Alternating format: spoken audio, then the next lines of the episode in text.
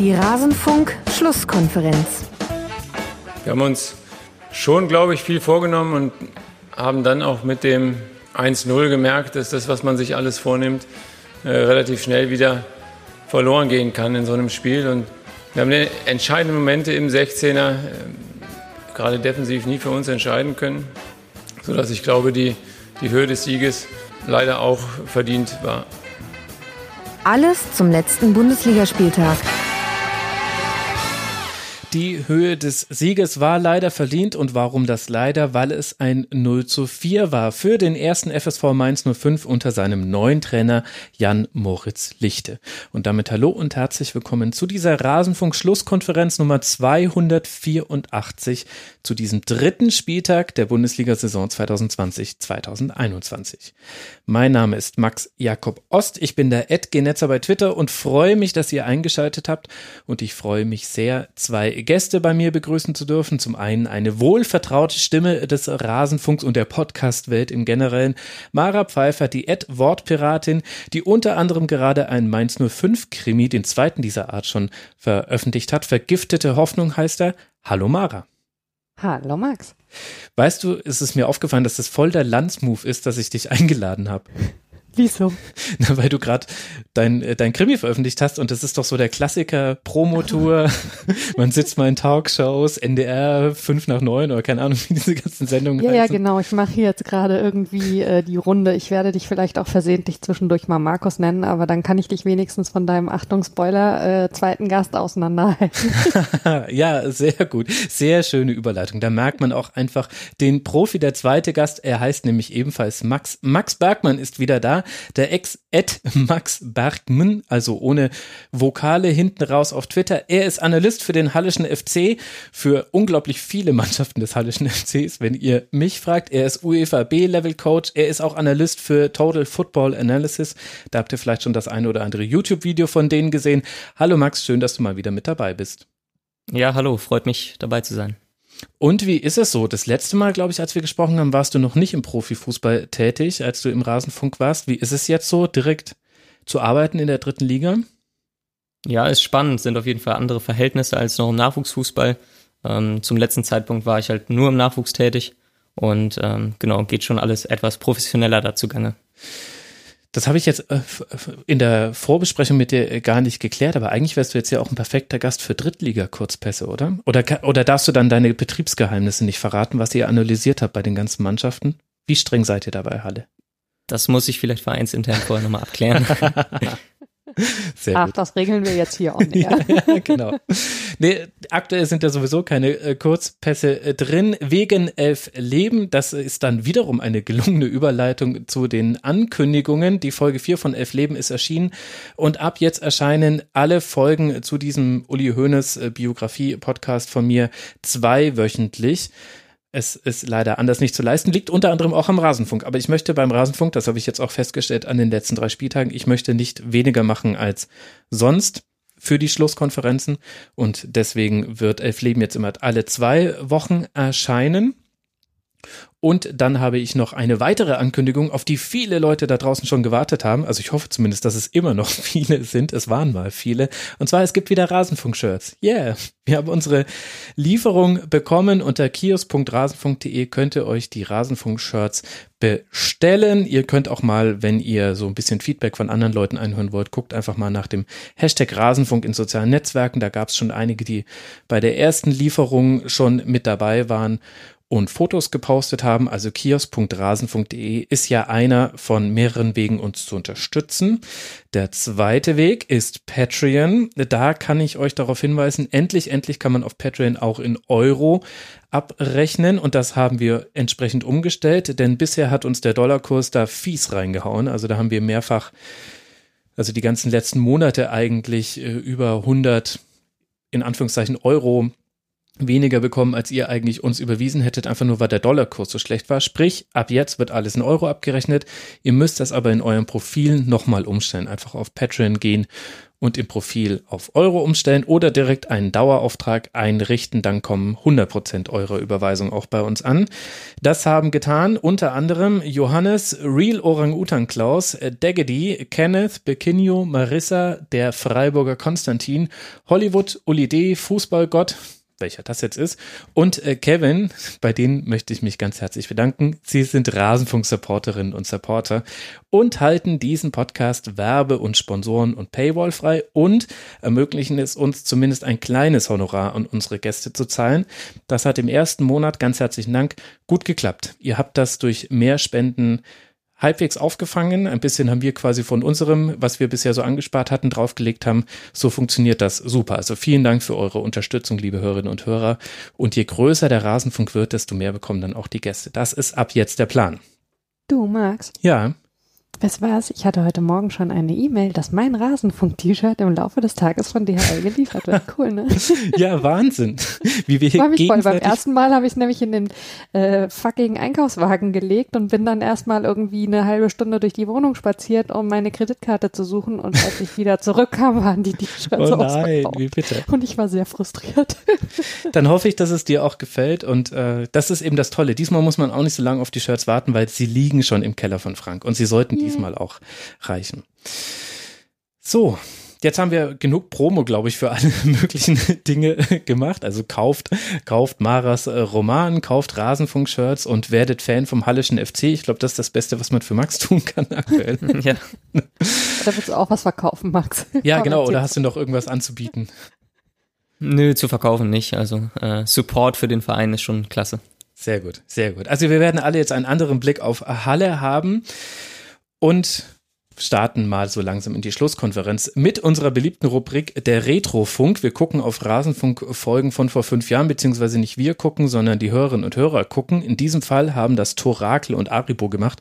Ganz herzlichen Dank dafür. Haben sich die Folge von vor fünf Jahren nochmal angehört. Damals Ralf Gunnisch mit dabei, Martin Grabmann und Friederike Baumann, äh, Baudisch, Entschuldigung, sorry, ich bin hier in der, in der Zeile verrutscht. Ralf hat damals erzählt, dass er sich gerade noch für eine weitere Station fit hält. Dazu ist es dann leider nicht gekommen. Wir haben über Pep Guardiola gesprochen. Der hat Leverkusen als größten Konkurrenten für Titelwin geadelt, aber dann gewinnt Bayern das Spiel dann doch 3 zu 0. Ratet mal, wer Meister wurde in der Saison. Es gab noch keinen einzigen anderen Meister als den FC Bayern in der Rasenfunkgeschichte. Das ist echt bitter. Dann wurde beim VfB Stuttgart kritisiert, dass Trainer Zorniger ein aufwendiges Pressing in der Sommerhitze spielen lässt. Und wir haben darüber spekuliert, welche Auswirkungen das haben könnte. Favres Gladbach, ja, Favres Gladbach wurde, da wurde der Abgang von Kruse und Kramer beklagt und die lagen auf Platz 18 zu diesem Zeitpunkt. Wir haben damals, beziehungsweise ich soll wohl empfohlen haben, ich gebe hier nur wieder, was andere mir gesagt haben, dass ich gesagt hätte, dass nach einer weiteren Niederlage gegen den HSV bei Gladbach langsam Panik ausbrechen sollte. Und das wäre dann wohl auch geschehen. Und da war ich kurz davor, diese Sektion des Retrofunks wieder zu schließen. Die Hörer haben auch die schlechtesten Witze aus der, aus der Sendung rausgeholt. Der eine war, was sucht Klaus Allos im Sonnenstudio? De Bräune. Und den zweiten möchte ich eigentlich gar nicht vorlesen, weil ich damals gesagt habe, der versendet sich. Aber ähm, Nee, jetzt habe ich schon angekündigt. Also ich habe noch einen Koman der Barbar-Witz gemacht. Es waren andere Zeiten. Heutzutage gibt es das natürlich nicht mehr im Rasenfunk. Gucken wir mal, wie das noch mit Manuel Baum und Jan Moritz Lichte so läuft. Wie, um das Stichwort zu geben, ist das auch eins unserer ersten Spiele. Nämlich es gab äh, vier Spiele mit vier Toren, wo zumindest eine Mannschaft vier Tore geschossen hat in diesem Spieltag und denen widmen wir uns jetzt zuerst. Einfach der Sensationslust folgend, so wie ihr es vom Rasenfunk gewöhnt seid, liebe Hörerinnen und Hörer. Und da beginnen wir bei Raber Leipzig gegen eben Manuel Baum als neuen Trainer vom FC Schalke 04. Vor 8500 Zuschauern gewinnt Leipzig ohne gelernten Stürmer in der Startelf mit 4 zu 0 nach Toren von Boschduan, der hat ins eigene Tor getroffen. Angelino, Orban und Halstenberg per Elfmeter hinten raus. Und der Sieg hätte noch höher ausfallen können. Max, was sind denn so die Erkenntnisse aus diesem ersten Spiel von Schalke unter Manuel Baum? Kann man da schon irgendetwas erkennen? Ja, es war interessant, mal zu schauen, was äh, Baum für eine Strategie anwendet, direkt im, im ersten Spiel. Mit RB Leipzig natürlich auch ein Gegner erwischt, der ähm, ja da gnadenlos ist und ähm, eben auch extrem gut in Ballbesitz ist. Äh, relativ klassisch für Schalke hat Manuel Baum dann zu einem 5-3-2 gegriffen, äh, hat versucht erstmal wieder Kompaktheit herzustellen, zumindest meine ich das rausgehört zu haben. Auch, auch nach dem Spiel hat er das nochmal wieder bemängelt, dass das nicht ganz so funktioniert hat mit der Kompaktheit und ähm, dass man auch nicht, nicht wirklich den Mut mit Ball hatte. Ich denke insgesamt ähm, extrem viel Ballbesitz für, für Leipzig, auch weil Schalke sehr früh nach vorne gespielt hat, ähm, sehr viele Ballverluste hatte. Und ähm, dann konnte Leipzig das Spiel dominieren.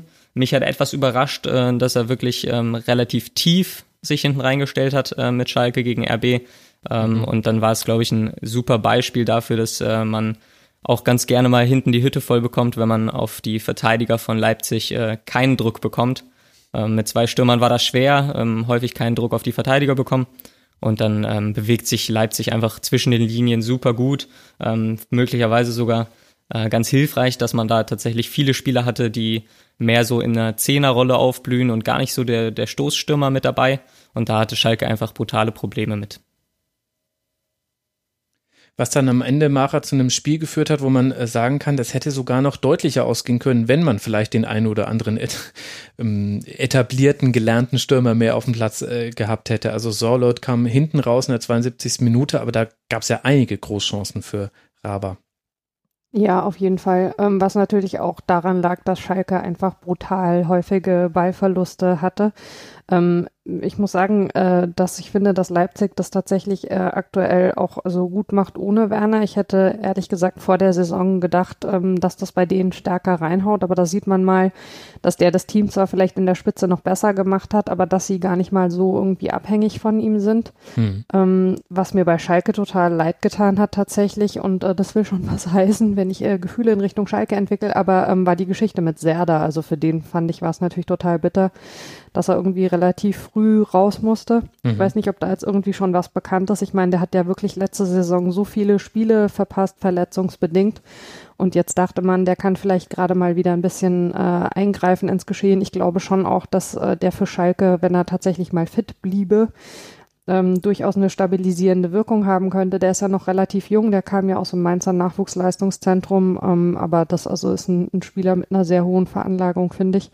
Und dann natürlich schon ein bisschen tragisch, also dass sein Ersatz dann direkt irgendwie das Eigentor reinhaut. Mhm. Ja, insgesamt äh, sehr unglücklich, äh, wenn man ähm, wie ich normalerweise Woche für Woche Mainz 05 verfolgt, äh, sieht man da gerade sehr viele Parallelen. Äh, ich muss auch immer lachen, wenn man so ein bisschen traurig zwar, aber wenn man sich bei Who Scored irgendwie äh, die Ergebnisse und die Zusammenfassung ansteht und da steht Team has no significant strength, das findet man also diese Woche auch zuverlässig bei Schalke 04 und Mainz 05. Mhm. Also das werden für Schalke, glaube ich, äh, sehr, sehr schwierige Wochen. Ich bin mal gespannt, ob Baum das schafft, da irgendeine Ordnung wieder reinzubringen. Ja, ich hatte auch das Gefühl bei Schalke 04, also der Ansatz ist ja verständlich, auch wenn ich Max zustimmen würde, man stand schon sehr tief. Also Upamecano hatte ein absolutes Bossspiel, ist bloß nicht so aufgefallen, weil man hat dann eher auf äh, Olmo, Forsberg und Haidara guckt, die da vorne rumgewirbelt sind und Heistenberg sicherlich auch. Aber der hatte bis zu seiner Auswechslung in der 71. Minute hatte der 102 Pässe, hat sieben von acht lange Bälle zum Mitspieler gebracht, war unglaublich hoch positioniert, weil er halt auch konnte, weil Schalke so tief stand. Und dann hat man aber gesehen, dass, glaube ich, Geschwindigkeit ein Thema werden wird bei Schalke 04, weil sowohl im Umschalten nach vorne, da gab es jetzt nicht so viele Situationen, aber da hat sich eigentlich keiner so wirklich in der Geschwindigkeit durchsetzen können gegen irgendeinen Leipziger Spieler. Und dann gab es paradoxerweise, obwohl Schalke in der Regel so tief stand, trotzdem auch noch ein paar Umschaltsituationen. Da ist mir auch wieder aufgefallen, Max, ich weiß nicht, ob das eigentlich eine Binse ist und der Max, also ich jetzt, hab's erst jetzt, hab's jetzt erst jetzt erkannt.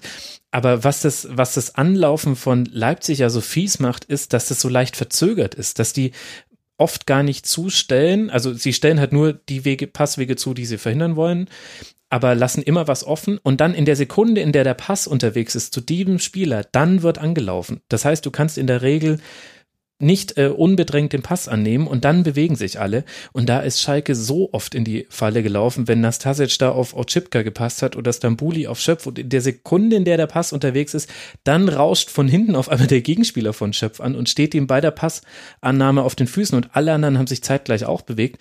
Das ist auch wahnsinnig schwierig, sich dagegen zu wappnen, wenn du nicht die, ständig den Ball lang schlagen willst, glaube ich. Absolut. Und das ist, glaube ich, auch eine Note, die, die Nagelsmann bei Leipzig noch ein bisschen neu mit reingebracht hat. Ähm, davor lebte das Pressing ja sehr viel von Intensität, von Aggressivität. Und äh, Nagelsmann ist ja ein Verfechter davon, ähm, den Ball eher ja, durch, durch abgefangene Pässe zu gewinnen und gar nicht erst in den Zweikämpfen. Ähm, dadurch eben auch die eine oder andere Passoption erstmal offen lässt und ähm, ja, dann versucht den Pass abzufangen, weil du halt viel, viel bessere Umschaltmöglichkeiten nach vorne hast, wenn du, wenn du einen Pass abfängst, als wenn du in einem Zweikampf mit sehr viel Zufall den Ball gewinnst oder ähm, wenn der Gegner sich vielleicht auch mit Zufall dann doch durchsetzt. Und äh, das dementsprechend auch eine Note, die, die glaube ich, durch Nagelsmann auch bei Leipzig nochmal neu dazugekommen ist. Gut, dann hätte ich es in der letzten Saison schon erkennen können. Ich habe es halt erst jetzt gesehen. Zumindest war es sehr auffällig im Spiel gegen Schalke. Genauso wie, dass man auf die langen Bälle deutlich mehr verzichtet hat als in der Vorwoche bei Leipzig. Nur, ich warte, ich hatte es mir rausgeschrieben, nur 26 lange Bälle bei 630 Pässen. Also man kann da von einem Kurzpassfestival sprechen und zeigt aber auch, dass man kaum lange Verlagerungsschläge spielen musste, um Schalke in Bewegung zu bekommen. Das ging eigentlich über so schnelle Passstaffetten über die Mitte auch recht gut, weil halt da Schalke wenig Zugriff hatte. Wo sich die Frage stellt, Mara, man kann jetzt nicht erwarten, dass ein neuer Trainer es schafft, binnen weniger Trainingseinheiten da so viel Impulse zu setzen, dass man bei dem aktuell vielleicht stabilsten Team der Liga nicht verliert. Aber wo steht deiner Meinung nach Schalke 04 jetzt nach diesem dritten Spieltag? Also außer auf Platz 18. Auf dem 18. ich habe dir das Segway gebaut. Zu spät eingefangen.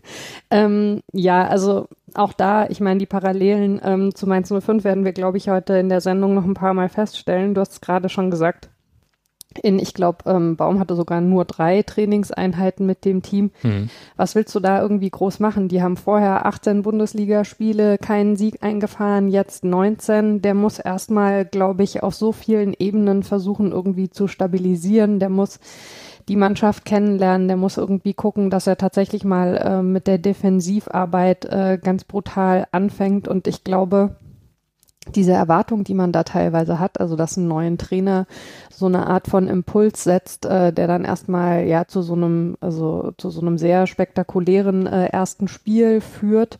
Das ist, äh, wenn, wenn eine Mannschaft so lange schon so eine in Anführungszeichen Leistung abliefert wie Schalke 04, einfach illusorisch. Also ähm, da wird, glaube ich, äh, eine ganze Menge Zeit ins Land vergehen, auch wenn die Schalke-Fans das nicht gerne hören, bis sich da irgendwie was zeigt.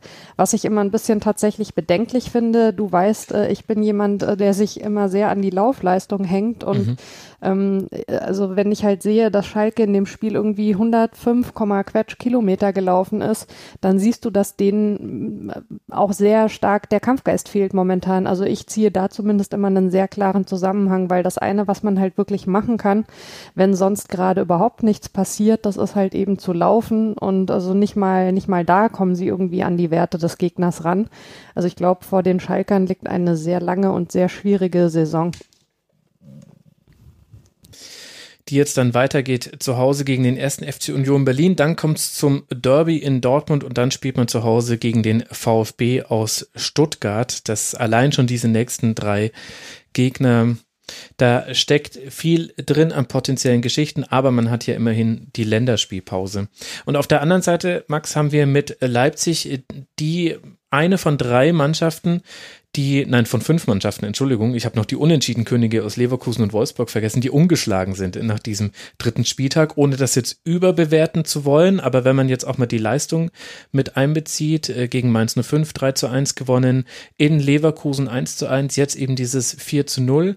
Wäre Leipzig in einem Power Ranking, wenn du jetzt ein Bundesliga Power Ranking erstellen würdest, auch auf Platz 1 bei dir? Also auf jeden Fall vorne mit dabei. Ähm ob wirklich auf Platz eins äh, finde ich schwer zu sagen. Ähm, wir kommen ja später noch zu Dortmund, die fand ich jetzt an diesem mhm. Äh, Spieltag beispielsweise auch extrem stark. Ähm, die haben davor ja schon teilweise geschwächelt. Ähm, definitiv ist, ist Leipzig ähm, in allen Phasen ähm, sehr, sehr stark aufgestellt, äh, allein durch die Geschwindigkeit natürlich in den Umschaltphasen extrem stark. Ähm, ja, in Ballbesitz jetzt gegen Schalke, gegen tiefstehenden Gegner finden sie auch immer mehr Lösungen als noch in der letzten Saison. Insofern ist auf jeden Fall mit denen zu rechnen. Wenn Bayern schwächelt, könnten sie oben eventuell äh, mitspielen. Aber im Endeffekt äh, geht es dann in der Bundesliga doch immer nur über Bayern. Es geht immer nur über Bayern. Das sagt ja auch schon alles über die Bundesliga aus. Für Raber Leipzig geht es dann nach der Länderspielpause weiter in Augsburg, bevor man dann sein erstes Champions League Spiel spielt. Für alle diejenigen, die es vielleicht gar nicht mitbekommen haben, wer da so alles in den Gruppen gelandet ist. Başakşehir hier, Manchester United und Paris Saint-Germain sind auch in dieser Reihenfolge die nächsten Gegner in der Champions League für Leipzig und bei Schalke. So eine sympathische Gruppe. es ist eine eine sympathische Gruppe aus ganz vielen Gründen. Da ist für, für jeden Kritiker des Fußballs ist was mit dabei. Aber gut, äh, ehrlich gesagt, ist es aber so viel besser in den anderen Gruppen auch nicht, wenn ich mir dann zum Beispiel die Bayern-Gruppe angucke. Es ist nur besonders plakativ bei Rasenballsport Leipzig. Dann lasst uns mal genau zu der Mannschaft kommen, die gerade Max schon angeteased hat, nämlich Borussia Dortmund. Die haben ein Heimspiel gespielt vor 11.500 Zuschauern. Eine halbe Stunde hat es gedauert gegen den SC aus Freiburg, bis der BVB ins Spiel gekommen ist und dann war man aber sehr gut im Spiel. Rainer sammelt im Lauf der Partie drei Vorlagen, Holland zwei Tore und eine Vorlage und auch Emre Can trifft. Am Ende geht es 4 zu 0 aus und Mara, der SC hatte nicht so wirklich eine Chance. Was kann man aus diesem Spiel mitnehmen, deiner Meinung nach? Nee, ähm, ich werde dich jetzt nicht damit überraschen, wenn ich dir sage, dass auch bei Freiburg äh, vermerkt ist, äh, Team has no significant strengths. ähm, also ich muss sagen, äh, du hast gerade schon angesprochen, ähm, Dortmund ist ja nicht von Anfang an so in die Partie gekommen, wie dann im weiteren Verlauf. Ähm, anfangs dachte ich tatsächlich äh, eingedenk des Spiels gegen Augsburg letzte Woche und mhm. ähm, da ja auch, also Freiburg letzte Woche sich gegen Wolfsburg bei dem Unentschieden äh, sehr gut präsentiert hat, ähm, dass das nochmal schwierig werden könnte für den BVB. Ähm, zumal äh, die ja tatsächlich, also klar, natürlich Freiburg äh, spielt schon auch äh, in den letzten Jahren meist äh, sehr stabile Serien, aber äh, liegen ja doch in der Schlusstabelle in der Regel ein Stück hinter dem BVB und das sind ja die Mannschaften ähm, seltsamerweise, mit denen äh, Dortmund sich dann ganz gerne mal irgendwie schwer tut. Mhm. Aber ähm, ich fand, man hat in dem Spiel sehr viel davon gesehen, was den BVB, wenn es eine gute Saison für ihn wird, äh, stark machen kann. Also klar ist das Bild von den jungen Wilden fast schon so ein bisschen überstrapaziert, aber ich meine, Holland und Rainer sind halt nun mal wahnsinnig jung und gerade wie die beiden in dem Spiel zusammengespielt haben und ähm, wie intuitiv das teilweise auch schon wirkt zwischen denen, fand ich wirklich äh, wahnsinnig beachtlich. Und ähm, die Geste am Schluss, also dass Holland äh, den Ball noch rüber gespielt hat auf Passlack und dem quasi das 4-0 geschenkt hat und also einem Spieler, der ja auch keine einfache Zeit hinter sich hat, äh, da die Möglichkeit gegeben hat, sich so einen Ego-Boost abzuholen, sagt auch sehr viel darüber meiner Meinung nach, dass es da in der Mannschaft stimmt. Hm. Also ähm, ich glaube, dass äh, von Dortmund ähm, schon äh, noch sehr viel kommen kann diese Saison und ähm, sie sind auch äh, sehr viel gelaufen und da bin ich ja prinzipiell ein Fan von. Also ja, und ich meine Freiburg also dass man gegen Dortmund mal unter die Räder kommt. Ich fand, Christian Streich war äh, extrem angefressen hinterher, also dafür, dass er ja jetzt nicht gegen die äh, totale Laufkundschaft gespielt hat. Ähm, aber also auch wenn das Ergebnis jetzt irgendwie relativ hoch ausgefallen ist, ähm, muss Freiburg sich nach so einem Spiel jetzt, glaube ich, keine großen Sorgen machen. Ich gegen Dortmund kann das mal passieren. Sie haben halt irgendwie ziemlich viele ähm, individuelle Fehler gemacht diesmal, was man normalerweise so nicht von ihnen kennt. Aber also das äh, würde ich jetzt irgendwie als Muster ohne Wert irgendwie aussortieren. Da braucht man sich, glaube ich, in Freiburg keine grauen Haare drüber wachsen lassen. Hm. Max, was meinst du denn, woher kommt das denn, dass sich der BVB auch in so einem Spiel dann anfänglich so schwer tut? Hat es mit Ballbesitz und tiefstehendem Gegner zu tun oder ist es jetzt zu einfach, so ganz allgemein auf diese Frage zu antworten?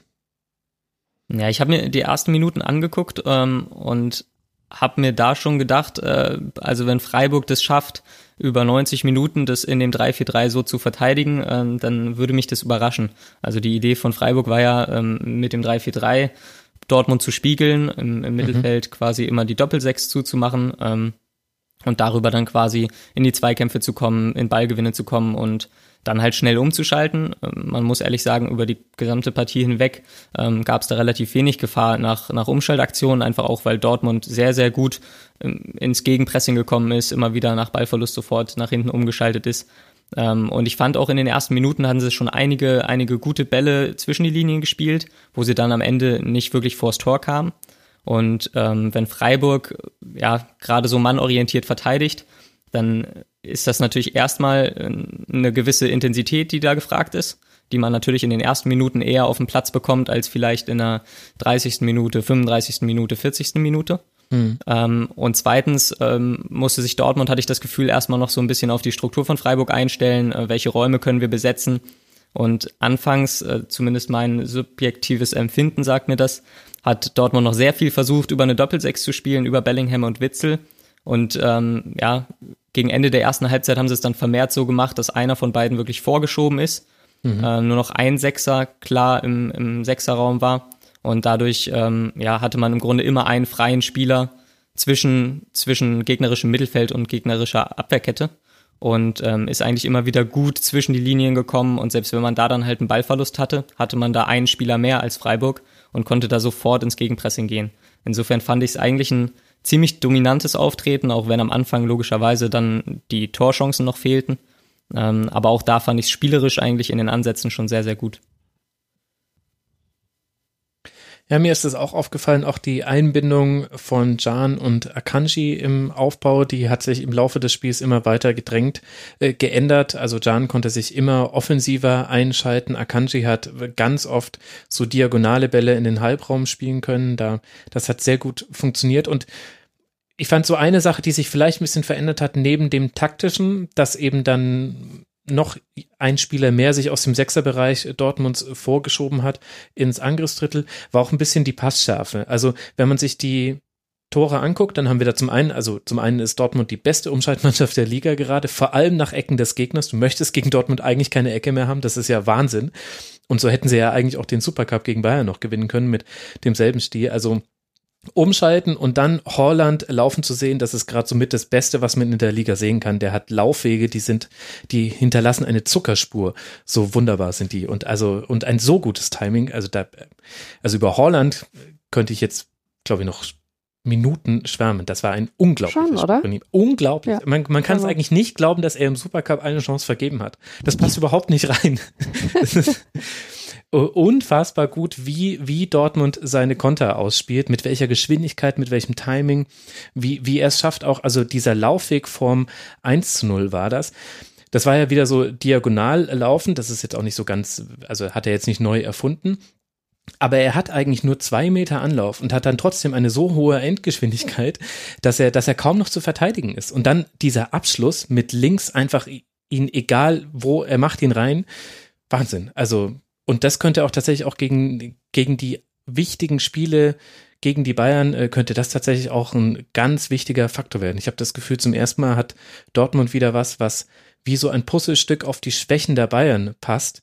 Das werden wir ja gleich auch noch besprechen. Und das hat man meiner Meinung nach im Supercup allen Einschränkungen, die man da noch machen kann zur Spielbelastung und zur Werthaltigkeit des ganzen Wettbewerbs zum Trotz, hat man das auch schon gesehen. Also richtig toll. Ja. Und ganz ehrlich, ich glaube tatsächlich auch, also ähm, was gerade irgendwie mit Geschwindigkeit und so, was du gesagt hast, da ist es tatsächlich auch ein Vorteil, dass der Junge noch so jung ist. Also weil gestern Abend war ja irgendwie in der spanischen Liga Barca gegen Sevilla und wir haben hier dieses Spiel geguckt und es war ein dermaßener Standfußball und wir haben uns gefragt, ob das einfach insgesamt die kackigste Saison aller Zeiten wird, weil alle halt irgendwie so müde und irgendwie durch sind von dem ganzen irgendwie Durcheinander und den eng gepressten Spielen irgendwie in den letzten Monaten. Und der Holland, also dem ist das glaube ich alles total egal. Den könntest du wahrscheinlich jeden Tag irgendwie hinstellen und sagen, äh, lauf auf. Und also der würde aber halt genau dieselben Werte irgendwie bringen. Also da ist es halt tatsächlich, ja, also da ist es, das ist positiv, dass er so jung ist. Dadurch macht er halt vielleicht im Supercup auch mal ein Tor nicht, aber der hat halt einfach noch die totale Power. Mhm. Ja, und er lässt sich auch nicht äh, beeindrucken. Das fand ich im Supercup interessant, weil in der ersten Halbzeit war von Holland dann noch nicht so wahnsinnig viel zu sehen, außer mein Erinnerungsvermögen äh, trügt mich jetzt. Und dann aber in der zweiten Halbzeit war er, glaube ich, schon direkt mit seiner ersten Chance dann da. Und das gehört eben auch mit dazu, dass du da nicht, nicht aus der Ruhe kommst, nicht überhastet in deinen Aktionen wirst, sondern das auch mal aushältst, wenn ein Spiel erstmal an dir in Anführungszeichen ein bisschen vorbeiläuft und dann einfach dann da bist, wenn deine Chance kommt. Also Wahnsinn. Und gleichzeitig, finde ich, gehört zu dieser Geschwindigkeit, die Holland dann vor allem kurz vor seinem Abschluss hat, müsste man mal drauf achten, wie viele Abschlüsse er eigentlich aus hoher Geschwindigkeit heraus abschließt, gehört ja quasi auch ein, ein entsprechender Pass, der diese Geschwindigkeit aufnimmt. Und ich fand, das war nämlich die zweite Sache, die sich noch verändert hat bei Dortmund im Verlauf der ersten Halbzeit. Da kann man jetzt nicht irgendwo einen klaren Cut machen. Aber ich fand, dass die Passschärfe ins Angriffsdrittel zugenommen hat. Und dass das vielleicht auch mit einem Selbstbewusstsein, vielleicht auch, weil man eben sich an das Spielsystem ein bisschen äh, gewöhnt hatte, so wie du es gesagt hast, Max, aber die, die Pässe, die Guerrero, Akanji, Jan gespielt haben, auch Bellingham, die kamen viel, viel, die kamen mit viel, viel Pfiff, viel mehr Pfiff fand ich äh, gegen Ende der ersten Halbzeit. Und dann kannst du eben halt auch diese Klatschpässe viel effizienter einsetzen, äh, die Dortmund so gerne macht, als wenn der Pass halt ohne Druck äh, kommt und eher ein bisschen an Geschwindigkeit verliert. Und da hatte dann Freiburg auch ganz wenige Möglichkeiten gegen zu agieren, weil diese, diese Klatschpass-Kombinationen sind ja dann ganz schwer nur noch ohne Foul zu verteidigen, weil es ja dann immer nur noch ein Kontakt ist und im Grunde der Ball ohne riesigen Geschwindigkeitsverlust direkt weitergeleitet wird. Und das war auch im, am Ende der ersten Halbzeit deutlich anders als zu ihrem Beginn. Wir haben dazu auch noch eine Frage bekommen, Max, die würde ich gerne an dich äh, weiterleiten. Ja. Andi Theke hat uns gefragt unter mitmachen.rasenfunk.de, verändert sich der Stil des BVB gerade ein wenig? Er schreibt, ich konnte nur die letzten beiden Spiele sehen, aber hatte das Gefühl, dass viel mehr Ballgewinne aus dem Pressing beziehungsweise, beziehungsweise Gegenpressing entstehen und dann in Kombination mit dem Umschalten Tore bringen. Auch einer der Innenverteidiger läuft nach der Balloberung mal durch, während für mein Gefühl in der letzten Saison erstmal der Pass zurück die erste Option gewesen wäre. Ja, das ist, glaube ich, eine ganz gute Beobachtung. Ähm, also ich habe jetzt tatsächlich auch nur das Spiel gesehen in voller Länge von Dortmund. Insofern kann ich mich äh, eigentlich auch nur auf dieses Spiel beziehen. Vom Pressing her war es definitiv aktiver, als ich es teilweise gewohnt war, wo sie sich ja dann in manchen Spielen unter Favre, äh, Favre doch ganz gerne in 5-4-1 fallen lassen und erstmal kompakt verteidigen. Also sie sind gegen Freiburg schon sehr früh angelaufen und das Gegenpressing hatte ich vorhin ja schon angesprochen. Mhm. Also das war gerade gegen Freiburg jetzt nochmal auf einem anderen Level, als man das eigentlich von, von Favre äh, gewohnt war bei Dortmund. Ähm, und ich glaube, ähm, da geht es auch so ein bisschen um, um äh, die Situation, wo Reus dann den Ball zurückerobert, wo, glaube ich, Akanji der ist, der äh, nach dem Ballverlust wirklich nochmal vorverteidigt und eben sich nicht fallen lässt in die Ordnung und ins Gegenpressing geht. Ähm, da war jetzt Freiburg meiner Meinung nach auch ein, ähm, ein Gegner, wo man, wo man das gut machen kann, äh, wo einem vorne vielleicht nicht ganz so schnell ein Stürmer wegläuft. Ähm, da wird man dann nochmal sehen, wie die das in anderen äh, Spielen machen, gegen, gegen Teams wie Leverkusen, die vorne deutlich mehr Tempo haben. Aber gerade gegen Freiburg ähm, war der Fokus auf das Gegenpressing definitiv höher, als man es von, von Dortmund äh, zuletzt gewohnt war. Das stimmt schon, ja.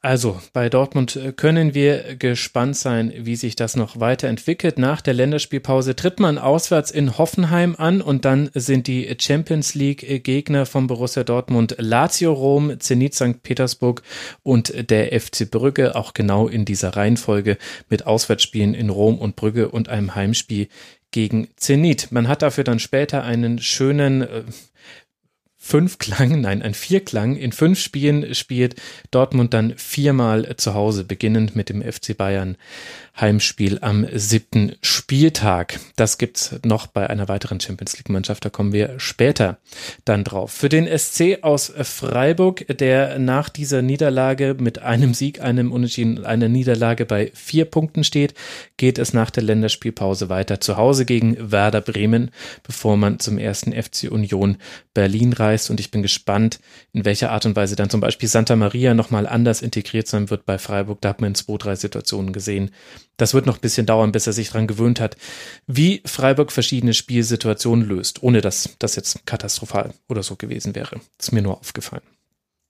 Indirekt haben wir jetzt schon über die Bayern gesprochen. Jetzt wollen wir es auch direkt äh, tun und uns das Geisterspiel von München vom Sonntagabend angucken. Ein Feuerwerk, mit dem dieser Spieltag äh, geendet ist. In einem europäischen Feuerwerk. Also man kann mal nach Manchester United äh, gucken, die gegen Tottenham mal eben zu Hause sechs Gegentreffer fangen. Man kann äh, den FC Liverpool fragen, wann habt ihr zuletzt äh, so hoch verloren wie gegen Aston Villa Einmal mit zwei Mainzer, immer Mainzer, Entschuldigung. das war 1963 der Fall bei Liverpool. Und welchen Mainzer meinst du? Ach so, du meinst Jürgen Klopp damit. Ja, gut, ja, logisch. Klar, das, ich, ist, äh, die, das ich, ist die Verbundenheit. Ja, sorry, ich habe äh, ernsthaft zuerst an Loris Karius gedacht und dachte mir, nee, nee, ich moderiere doch gerade das Bayern-Spiel an. Union kommt gleich erst noch. Ja, die haben ja gegen Mainz gespielt, also insofern das Spiel würde ich schon erkennen. Ja, genau. Nee, nee, nee, nee, es war einfach nur mein, mein Hirnversagen in dieser Stelle. Also es gab viele Gegentreffer äh, an diesem Sonntagabend. Es gab äh, viele interessante Spitzenspiele, unter anderem in Italien eins, zu dem der Gegner gar nicht angereist war, weil er sich an die Gesundheitsbehörden, die gesundheitsbehördliche Anweisung gehalten hat und die Liga trotzdem das Spiel ausführen wollte. Schön, dass da auch der Fußball seine Rolle auch in Italien kennt. Im Zeitalter dieser Pandemie Grüße nach Juventus Turin und Napoli. Aber jetzt kommen wir zurück nach einer endlosen Schleife beim Spiel der Bayern, denn die haben auch drei Gegentreffer kassiert. Dreimal führten die Bayern, dreimal kam Hertha zurück, zum letzten Mal in der 88. Minute mit dem ersten Ballkontakt von Ngangkam. Und dann dachte man, okay, jetzt haben sie es aber wirklich geschafft, aber nein, dann kam Robert Lewandowski zum vierten und hat seinen vierten Treffer erzielt nach einem Strafstoß, der an ihm auch verursacht wurde. Er hat sich das vierte Tor also quasi auch noch selbst aufgelegt und das ist dann auch schon alles, was man über seine Leistung wissen muss. 4 zu 3 gewinnen die Bayern gegen Hertha. Und die Frage bleibt, Max, was war da in München los? Warum diese drei Gegentreffer? Ja, im Detail kann ich die Frage leider gar nicht äh, so gut beantworten, weil ich äh, Schande über mein Haupt mir das Spiel nicht live angeguckt habe, weil ich davon ausgegangen bin, dass es doch etwas deutlicher ausfällt, ähm, als es nun der Fall war. Ähm, Fakt ist, dass äh, bei Bayern natürlich relativ viel rotiert wurde in den, in den letzten Spielen. Äh, schon im Supercup ja und jetzt in der, in der äh, Verteidigung hinten mit Hernandez auf, auf Linksverteidiger gespielt. Ähm, die Innenverteidigung war natürlich wie gewohnt mit Alaba und Boateng. Ähm, Rechtsverteidiger Richards gespielt. Ähm, ich denke, da, da ja, stimmen die Abläufe noch nicht ganz so gut, wie das äh, im Champions League Turnier beispielsweise der Fall war, wo man einfach sehr, sehr konstant mit der gleichen Abwehrkette gespielt hat. Mhm. Ähm, Im zentralen Mittelfeld äh, hat man mit Goretzka und Kimmich begonnen, ähm, was natürlich ähm, auch eine absolut gute Doppelsechs ist, ähm, aber an der einen oder anderen Stelle, finde ich, merkt man dann doch sowohl im Spiel mit Ball als auch im Spiel gegen den Ball, dass einem da äh, durchaus ein Thiago auch noch hätte helfen können. Ähm, ja, und Davis dann in dem Spiel mal in einer höheren Position, der mir eigentlich als Linksverteidiger besser gefällt, weil er gerade auch mal in Umschaltmomenten äh, hinten durchaus nochmal einen Ball ablaufen kann, mhm. äh, wo Hernandez jetzt nicht so ganz das Grundtempo hinten mitbringt. Das war so ein bisschen die personelle Seite und spieltaktisch gesehen, Mara, also bei mir hat es gewisse Assoziationen geweckt an die Zeit unter Robert Kovac. Ich fand einige der Probleme, die man gesehen hat, was zum Beispiel Robert Absicherung Kovac? angeht, äh, Nico, Kovac. Nico Kovac. Robert Kovac war ja dann als Assistenztrainer auch mit dabei. Also da komme ich gerade noch so aus der Nummer raus. Hatten wir nicht ein Vornamenthema im Vorgespräch? Nein. Max, Max, Max, Max. Entschuldigung. Äh, also ein bisschen hat man da ja auch Dinge gesehen, was eben zum Beispiel die Absicherung gegen Umschaltsituationen angeht, wenn das Gegenpressing das eigene Mal nicht funktioniert. Das waren so ein bisschen alte Probleme, die jetzt aber zum ersten Mal, finde ich, in Reihe unter Hansi Flick äh, vorkommen. Also man hat es gegen Sevilla schon in Andeutungen gesehen, gegen Hoffenheim dann sehr, sehr deutlich. Gegen Borussia Dortmund hat man es gesehen und es wurde aber im Endergebnis nicht bestraft. Und jetzt wiederholt sich das so ein bisschen. Ja, würde ich dir tatsächlich recht geben. Allerdings bin ich ja nicht so eine Freundin davon, nach so einem Spiel sich dann irgendwie das nur anzugucken äh, unter der Vorausgabe, ähm, was hat denn bei den Bayern nicht funktioniert, sondern ähm, es muss ja bei Hertha BSC tatsächlich mhm. auch einiges funktioniert haben, um diese drei Tore zu schießen. Und ich finde gerade bei Spielen gegen Bayern kommt das dann immer ein bisschen ähm, zu kurz. Und ähm, ich finde die Hertha, die ja jetzt also auch nicht ganz so irgendwie wunschgemäß in die Saison gestartet ist, hat das tatsächlich gut gemacht. Also ähm, mhm. sie haben äh, hinten wirklich äh, gut verdichtet und haben es aber nach vorne geschafft, mit Nadelstichen tatsächlich die Bayern ähm, zu ärgern. Und also ich fand, dass man bei denen in dem Spiel zum ersten Mal das Gefühl hatte, man sieht so ein bisschen, wo die hinwollen diese Saison. Ähm, das heißt, also ich würde da schon äh, sehr viel einfach auch dem Gegner zuschreiben wollen. Sie das waren jetzt natürlich. zwar nicht so brutal kreativ, aber sie haben sich viel erarbeitet. Mhm. Ja, und es wäre vor allem noch mehr drin gewesen. Also wenn die Abstimmung zwischen Cordoba, Cordoba, Lücke Bacchio und äh, Kunja noch ein bisschen besser gewesen wäre in so mancher Umschaltsituation, dann wären da mehr als diese drei Treffer drin gewesen und auch noch größere Chancen als die, die Hertha hatte, wo es ja auch noch mehr gab als nur diese drei Torschüsse. Also das, das fand ich auch. Das hat Hertha sehr, sehr konsequent gemacht. Auch mit ähnlichen und grad, Mitteln. Sorry, wenn ich dich nochmal unterbreche. Cordoba, ja, der hat ja Mhm. wirklich, also für die Hertha, das war, glaube ich, überhaupt das erste Mal, dass er von Anfang an auf dem Platz war, ne? Und also der, finde ich, hat es richtig gut gemacht. Der hatte ja auch noch das Abseitstor, der hat mir sehr gut gefallen. Also das kann schon, glaube ich, auch doch noch was werden in Berlin. Mhm. Big City Club. Grüße.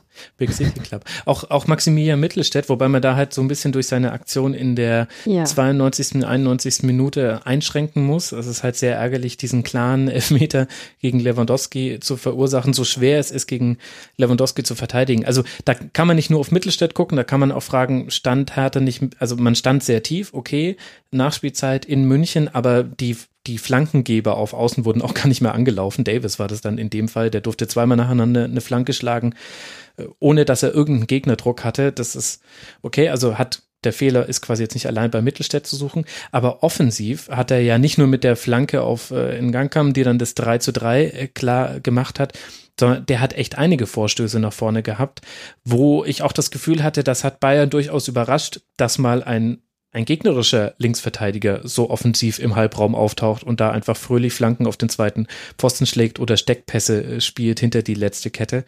Da waren Nabri und Richards nicht immer im Bilde und auch die Doppelsechs fand ich hat da nicht immer ganz gut ausgeholfen. Das hat Hertha sehr gut offengelegt, fand ich in diesem Spiel. Ja, und Robert Lewandowski, 13 Schüsse, 13 Schüsse, sieben davon kamen aufs Tor, vier davon waren drin. Dass das kein so schlechtes Spiel war, ist klar. Und nach der Partie war dann äh, die Kritik, die Selbstkritik der Bayern relativ laut. Max, man hat äh, die Müdigkeit als, äh, als Grund für die letzten Ergebnisse oder die Spielweise in den letzten Spielen, m, wollten die meisten Spiele nicht so ganz gelten lassen. Was sind denn jetzt so die Ansatzpunkte, wo du sagen würdest, da muss Bayern jetzt etwas an seinem Spiel verändern oder wiederherstellen, was man schon einmal hatte, damit das jetzt nicht immer so ein Auf und Ab wird in den nächsten Partien nach der Länderspielpause. Ja, die Müdigkeit ist natürlich ein Faktor. Wenn man dann halt viel rotiert in der Mannschaft, äh, hat man natürlich auch Probleme, dass gewisse Abläufe nicht stimmen. Und äh, ich sehe da durchaus das Problem bei Bayern, ähm, dass der Kader in der Breite jetzt gar nicht so stark besetzt ist, dass du da eins zu eins mal eben wen ersetzen kannst.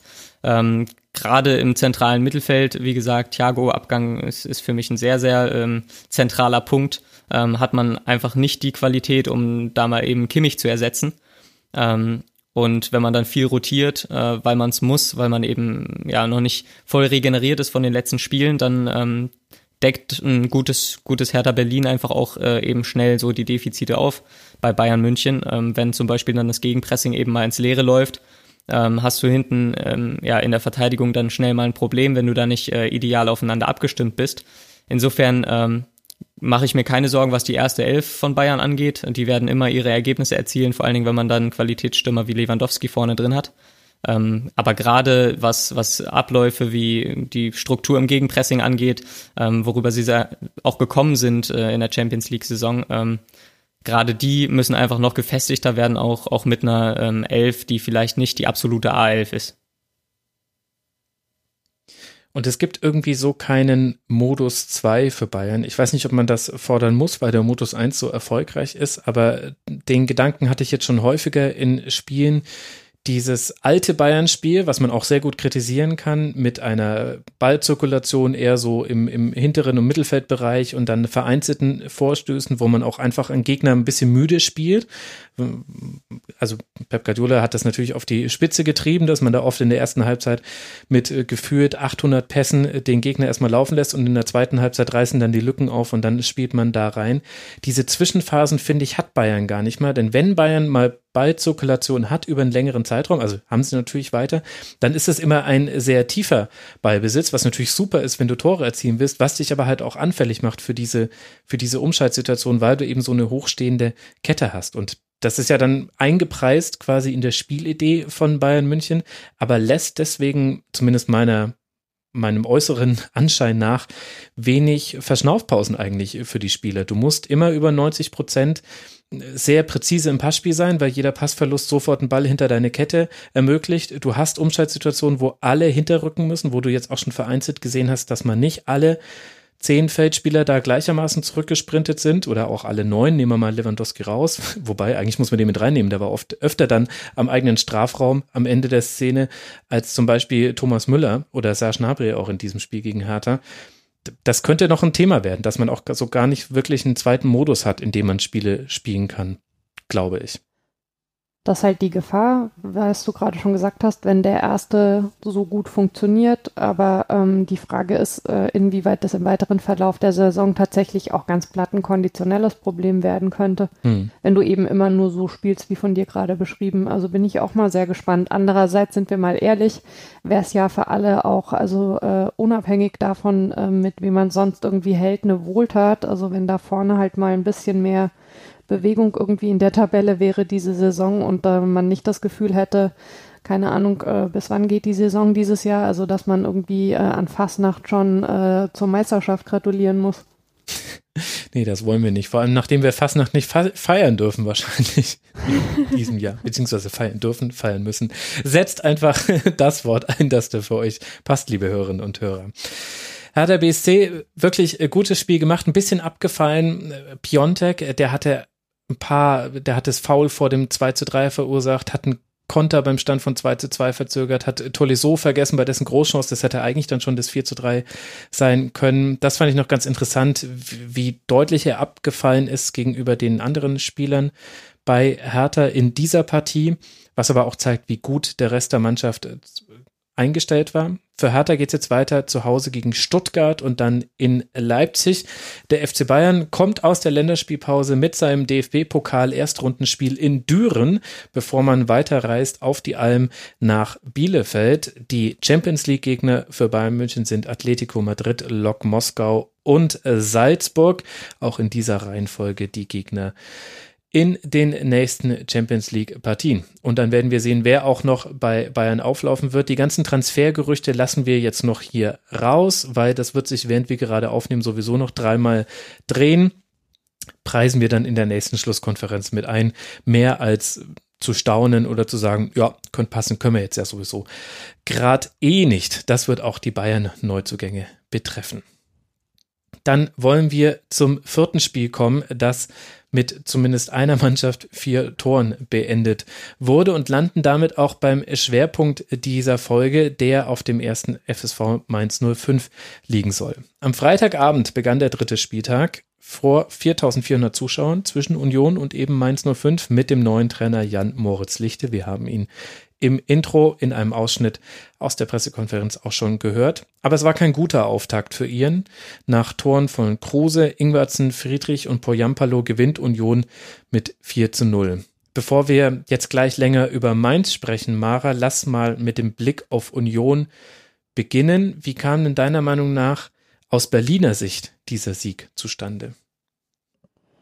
Ja, ähm, ich finde, Jan-Moritz Lichte hat das äh, in der Pressekonferenz äh, nach dem Spiel sehr schön gesagt, äh, als er nämlich meinte, ähm, Union Berlin in der jetzigen Verfassung kann äh, für viel von dem, was bei Mainz aktuell fehlt, äh, tatsächlich auch Vorbild sein. Mhm. Ähm, also die haben das äh, wirklich gut gemacht, finde ich, weil sie mit der, klar, also es ist nie angenehm, gerade an der alten Försterei zu spielen. Die sind halt einfach sehr griffig, sind sehr, big, äh, sind sehr bissig. Ähm, ich fand, ähm, Max Kruse äh, hat äh, ja tatsächlich also das Spiel ähm, von Anfang an gemacht. Das war, glaube ich, das erste Mal, ne? Also, dass man mhm. das natürlich einfach auch gemerkt hat, was der nochmal ähm, für eine individuelle Qualität auch reinbringt. Insgesamt habe ich immer so ein bisschen das Gefühl, dass beim Blick auf Union Berlin der Kader so sehr klein geredet wird. Eigentlich finde ich es aber schon äh, ganz schön beachtlich, äh, wer bei denen da mittlerweile alles rumläuft. Ähm, äh, man hätte ja am Anfang, oder ich habe tatsächlich auch gedacht, gerade ähm, weil ich das Spiel äh, in Mainz letzte Saison da auch in sehr übler Erinnerung habe, dass die mit dem Anderson-Abgang äh, große Probleme haben würden. Ähm, sieht man bisher tatsächlich nicht. Aber sie haben sich einfach sehr, sehr gut ihre Torchancen erarbeitet. Sie haben aus den Torchancen dann auch wirklich, ja, fast, äh, fast immer was gemacht. Die Mainzer haben es ihnen natürlich auch einfach gemacht, weil sie viel zu viel Abstand gelassen haben ähm, weil sie nicht nach die, auf die zweiten Bälle gegangen sind. Und ähm, Union Berlin waren einfach immer zu zweit am Mann. Die sind füreinander eingetreten. Also es war, war eine sehr solide und auch, äh, ja, also durchaus beachtliche Leistung, die sie da gebracht haben. Ähm, da hätte von Mainz schon, schon ganz anders was kommen müssen, um denen an dem Abend was entgegenzusetzen. Mhm. Mir ist aufgefallen, Max, dass Union Berlin sehr viel direkt gespielt hat, also mit nur einem Kontakt. Das war dann hin und wieder sogar ein bisschen zu direkt. Also da hätte dann der zweite Kontakt ein bisschen der Präzision gut getan. Aber ich habe das Gefühl, dass wir, wenn wir vorhin zum Beispiel bei Borussia Dortmund drüber sprechen, dass sich Dinge graduell verändern in der Spielidee, dass wir das bei Union Berlin noch deutlicher verfolgen können, dass sich da etwas verändert gerade.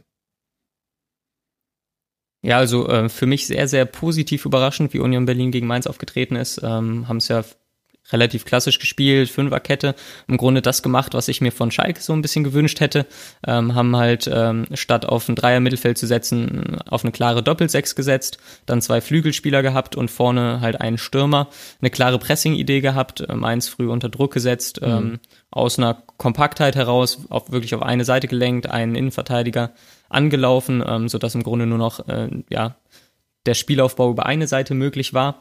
Und ähm, ja, dann versuchen sie halt in Ballgewinne zu kommen und, und eben über die Flügelspieler schnell umzuschalten. Das ist ein Plan, der gegen Mainz äh, absolut aufging. Und ich glaube, gerade auch vom, vom Personal her hat man da einfach die idealen Spieler für, um dann schnell über die Flügel zu spielen. Ähm, gerade das äh, erste Tor war einfach, ähm, abgesehen davon, dass Mainz das natürlich auch sehr luftig verteidigt, ähm, auch sehr, sehr äh, schnell gespielt, auch mit wenig Kontakten und dadurch kommen sie aber super hinter die Abwehr am Flügel.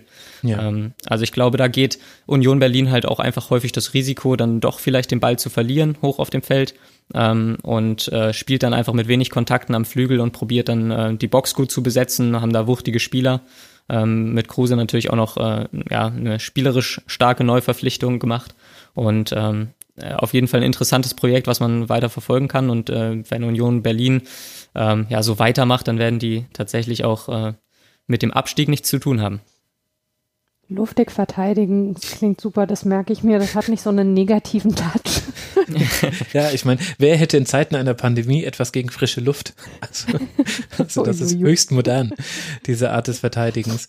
Ja, und gleichzeitig hat Union Berlin auch schon so klar etablierte Abläufe, fand ich. Also Mainz 05 hat es ja auch probiert, hoch anzulaufen. Also es sah, es sah aber ganz unterschiedlich aus. Also zum einen, weil Union Berlin eher ich fand, mannorientierter angelaufen ist als Mainz 05, aber dann, weil zwischen den einzelnen Linien zwischen Mainz 05, die angelaufen sind, relativ große Lücken waren. Und in die hat Union Berlin ganz, ganz routiniert reingespielt. War einfach in der Sekunde, in der der der äußere Innenverteidiger zum Außenspieler spielt, läuft der Sechser schon in den Raum, der gleich frei werden wird und ist dann immer anspielbar. Da gab es also unzählige Doppelpässe, die sehr einfach gespielt wurden, in denen aber dann einfach kein Mainzer dran war, weil die Ketten zu weit auseinander standen beim Anlaufen. Und dann hast du halt schon mal die ersten drei Mainzer aus dem Spiel genommen und hast äh, den Blick nach vorne, bist aufgedreht, kannst richtig äh, Gas geben.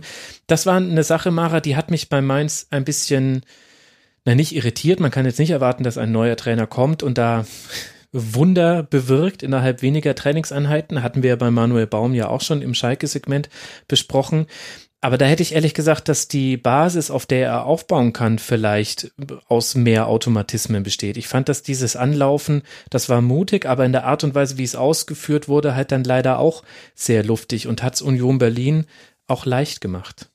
Ja, definitiv. Also gerade das, was du sagst, äh, mit, mit den äh, Abständen zwischen den Ketten, das war Wahnsinn. Ich meine, du hattest, es klingt immer sehr polemisch und ich möchte mich, also weil das äh, eh schon äh, zu Genüge passiert, mit Polemik eigentlich zurückhalten, aber dort ist ja teilweise das Gefühl, es sind einfach doppelt so viele Berliner auf dem Platz wie Mainzer. Also hm. man sieht an diesem Spiel finde ich ganz deutlich, ähm, dass die Probleme bei dieser Mannschaft wirklich äh, die absoluten Basics sind. Ähm, ich habe äh, lustigerweise gerade letzte Woche äh, der Kollege Daniel Meuren, der ja sehr, sehr lange Mainz 05 äh, hier begleitet hat, und jetzt aus dem Sport rausgegangen ist, ähm, hat ja mit äh, wiederum einem Kollegen zusammen die Tuchel-Biografie geschrieben. Und ähm, da gibt's äh, den schönen Part, äh, wo er beschreibt, ähm, als Tuchel das erste Training macht und äh, diese ganzen äh, Vollprofis, also damit überrascht, dass er so ein bisschen eben mit ihnen umgeht wie mit seiner U19 und sie erstmal die totalen Basics irgendwie stundenlang, also Pass und irgendwie einander ähm, mit dem Namen zurufen und so weiter und äh, nochmal passen und nochmal und nochmal und nochmal. Die ganz, die ganz einfachen Abläufe, die Grundlagen, das, was man eigentlich auf so einem Niveau aus dem FF können müsste. Und ich kann dir nicht so genau sagen, ähm, wie das irgendwie verloren gegangen ist. Ich meine, ich könnte irgendwie was so, was so den Fußball, der bei Mainz 05 äh, gespielt wird, natürlich irgendwie rückgehen, äh, zurückgehen bis äh, zu äh, Jülmund, der irgendwie den Ballbesitz ja gerne gehabt hätte und damit gescheitert ist und ähm, Sandro Schwarz, der das dann wieder versucht hat, wo es irgendwie auch nicht so richtig funktioniert hat. Aber du musst mit dieser Mannschaft wirklich komplett von vorne anfangen. Und ähm, das ist, also wenn wir dann gleich äh, so auch in die Analyse mit Trainerwechsel und so kommen, das ist wirklich das Einzige, was, was irgendwie momentan positiv zu bewerten ist in dem ganzen Chaos, ist, dass man spät, aber vielleicht noch nicht zu spät geschnallt hat, dass das eben mit dem Trainer, mit dem man vorhatte, in die Saison zu gehen, ähm, nicht funktioniert. Aber du musst wirklich also mehr als drei Schritte zurückgehen und mit dieser Mannschaft die Selbstverständlichkeit in die absoluten Grundlagen wieder reinbekommen, sonst hast du keine Chance. Max, du bist ja auch als äh, Trainer tätig, deswegen, was würdest du denn sagen, wie lange braucht man für sowas in der Regel? Wie viele Trainingseinheiten sind nötig? Ja, das kann man jetzt so äh, spezifisch gar nicht, gar nicht äh, sagen, wie viele Trainingseinheiten da nötig sind. Ist auch immer so ein bisschen davon abhängig, äh, ja, was man möchte, ob man wirklich sagt, wir wollen einfach nur wieder kompakt stehen und äh, meinetwegen in einem 4-4-2 flach erstmal nur verschieben und die eigene Hälfte verteidigen oder wollen wir wirklich äh, Druck auf den Gegner ausüben, äh, hoch anlaufen und ähm, Ballgewinne provozieren. Ähm, das ja, braucht dann doch bedeutend mehr Zeit. Hm. Äh, Im Endeffekt äh, waren es aber tatsächlich Basics, die da gefehlt haben und so ein bisschen fehlte mir auch eine klare Ausrichtung. Ja. Also ähm, du hast ja gesagt, Union Berlin ist mannorientiert angelaufen. Bei Mainz hatte ich das Gefühl, eigentlich wollten sie es auch, ähm, weil sie sind dann ja im Grunde mit drei Stürmern auf, auf eine Dreierkette mhm. ähm, angelaufen. Und dahinter klaffte aber eine Riesenlücke und äh, man hätte die beiden Sechser von Union Berlin problemlos aufnehmen können mit den Mittelfeldspielern, hat sich aber nicht getraut, hinten rauszuschieben. Ob man da Angst vor, vor langen Bällen hatte oder woran das genau lag, weiß ich nicht. Aber im Endeffekt war das Mittelfeld dann doch wieder raumorientiert und eben nicht mehr mannorientiert. Und so hat man absolut keinen kein, äh, Druck auf die Mittelfeldspieler bekommen. Prömel kam ganz häufig an den Ball, mhm. konnte aufdrehen, konnte schalten und walten im Sechserraum. Und ähm, dann wird es natürlich äh, auch gegen Union Berlin schwer, da wirklich in Pressing zu kommen. Was äh, mir auch aufgefallen ist, ist natürlich eben diese angesprochene vertikale Kompaktheit, also zwischen Abwehr, Mittelfeld und Mittelfeldangriff, da waren Riesenlücken. Aber genauso war auch innerhalb des Angriffs waren Riesenlücken. Also zwischen Mittelstürmer und Flügelstürmer waren teilweise ja. ähm, so große Lücken, dass Schlotterbeck äh, vor dem zweiten Tor komplett frei nach einem Querpass äh, nach vorne andribbeln kann, das Spiel verlagern kann. Trimmel schlägt eine Flanke rein und schon steht's äh, 2 zu 0 für Union Berlin. Ähm, also auch das sind, sind Basics, ähm, die normalerweise nicht allzu lange brauchen, um die reinzubekommen, äh, wenn man eben eine, eine, ganz klare Ausrichtung hat und, und äh, den Spielern klar formuliert, äh, nach welchen Prinzipien man ins Pressing gehen möchte, nach welchen Prinzipien man verteidigen möchte. Am Flügel sah es ja teilweise ähnlich aus.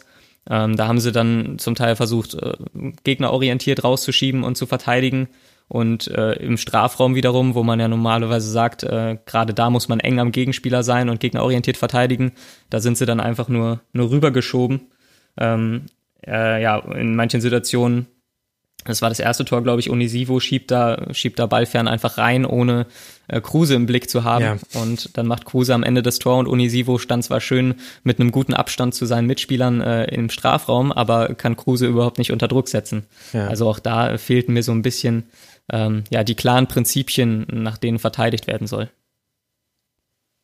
Jetzt könnte man ja sehr schnell sein und da mit dem Finger auf Achim Bayerlotzer zeigen, denn er war ja derjenige, der diese Grundlagen und der diese Grundprinzipien hätte legen sollen. Wenn wir aber jetzt mal kurz, dadurch, dass wir jetzt dich hier haben, Max, als ein Mann der Praxis, würdest du damit einstimmen oder welche Rolle spielen dann bei dir dann eben Faktoren, die schwer, schwieriger einzuberechnen sind, wie eben die, die Haltung, mit denen man ins Spiel geht, die Psychologie, also dass man vielleicht dann auch aus diesem Grund gewisse Automatismen, also dass die dann eben nicht mehr Automatismen sind, sondern nicht mehr vorhanden sind.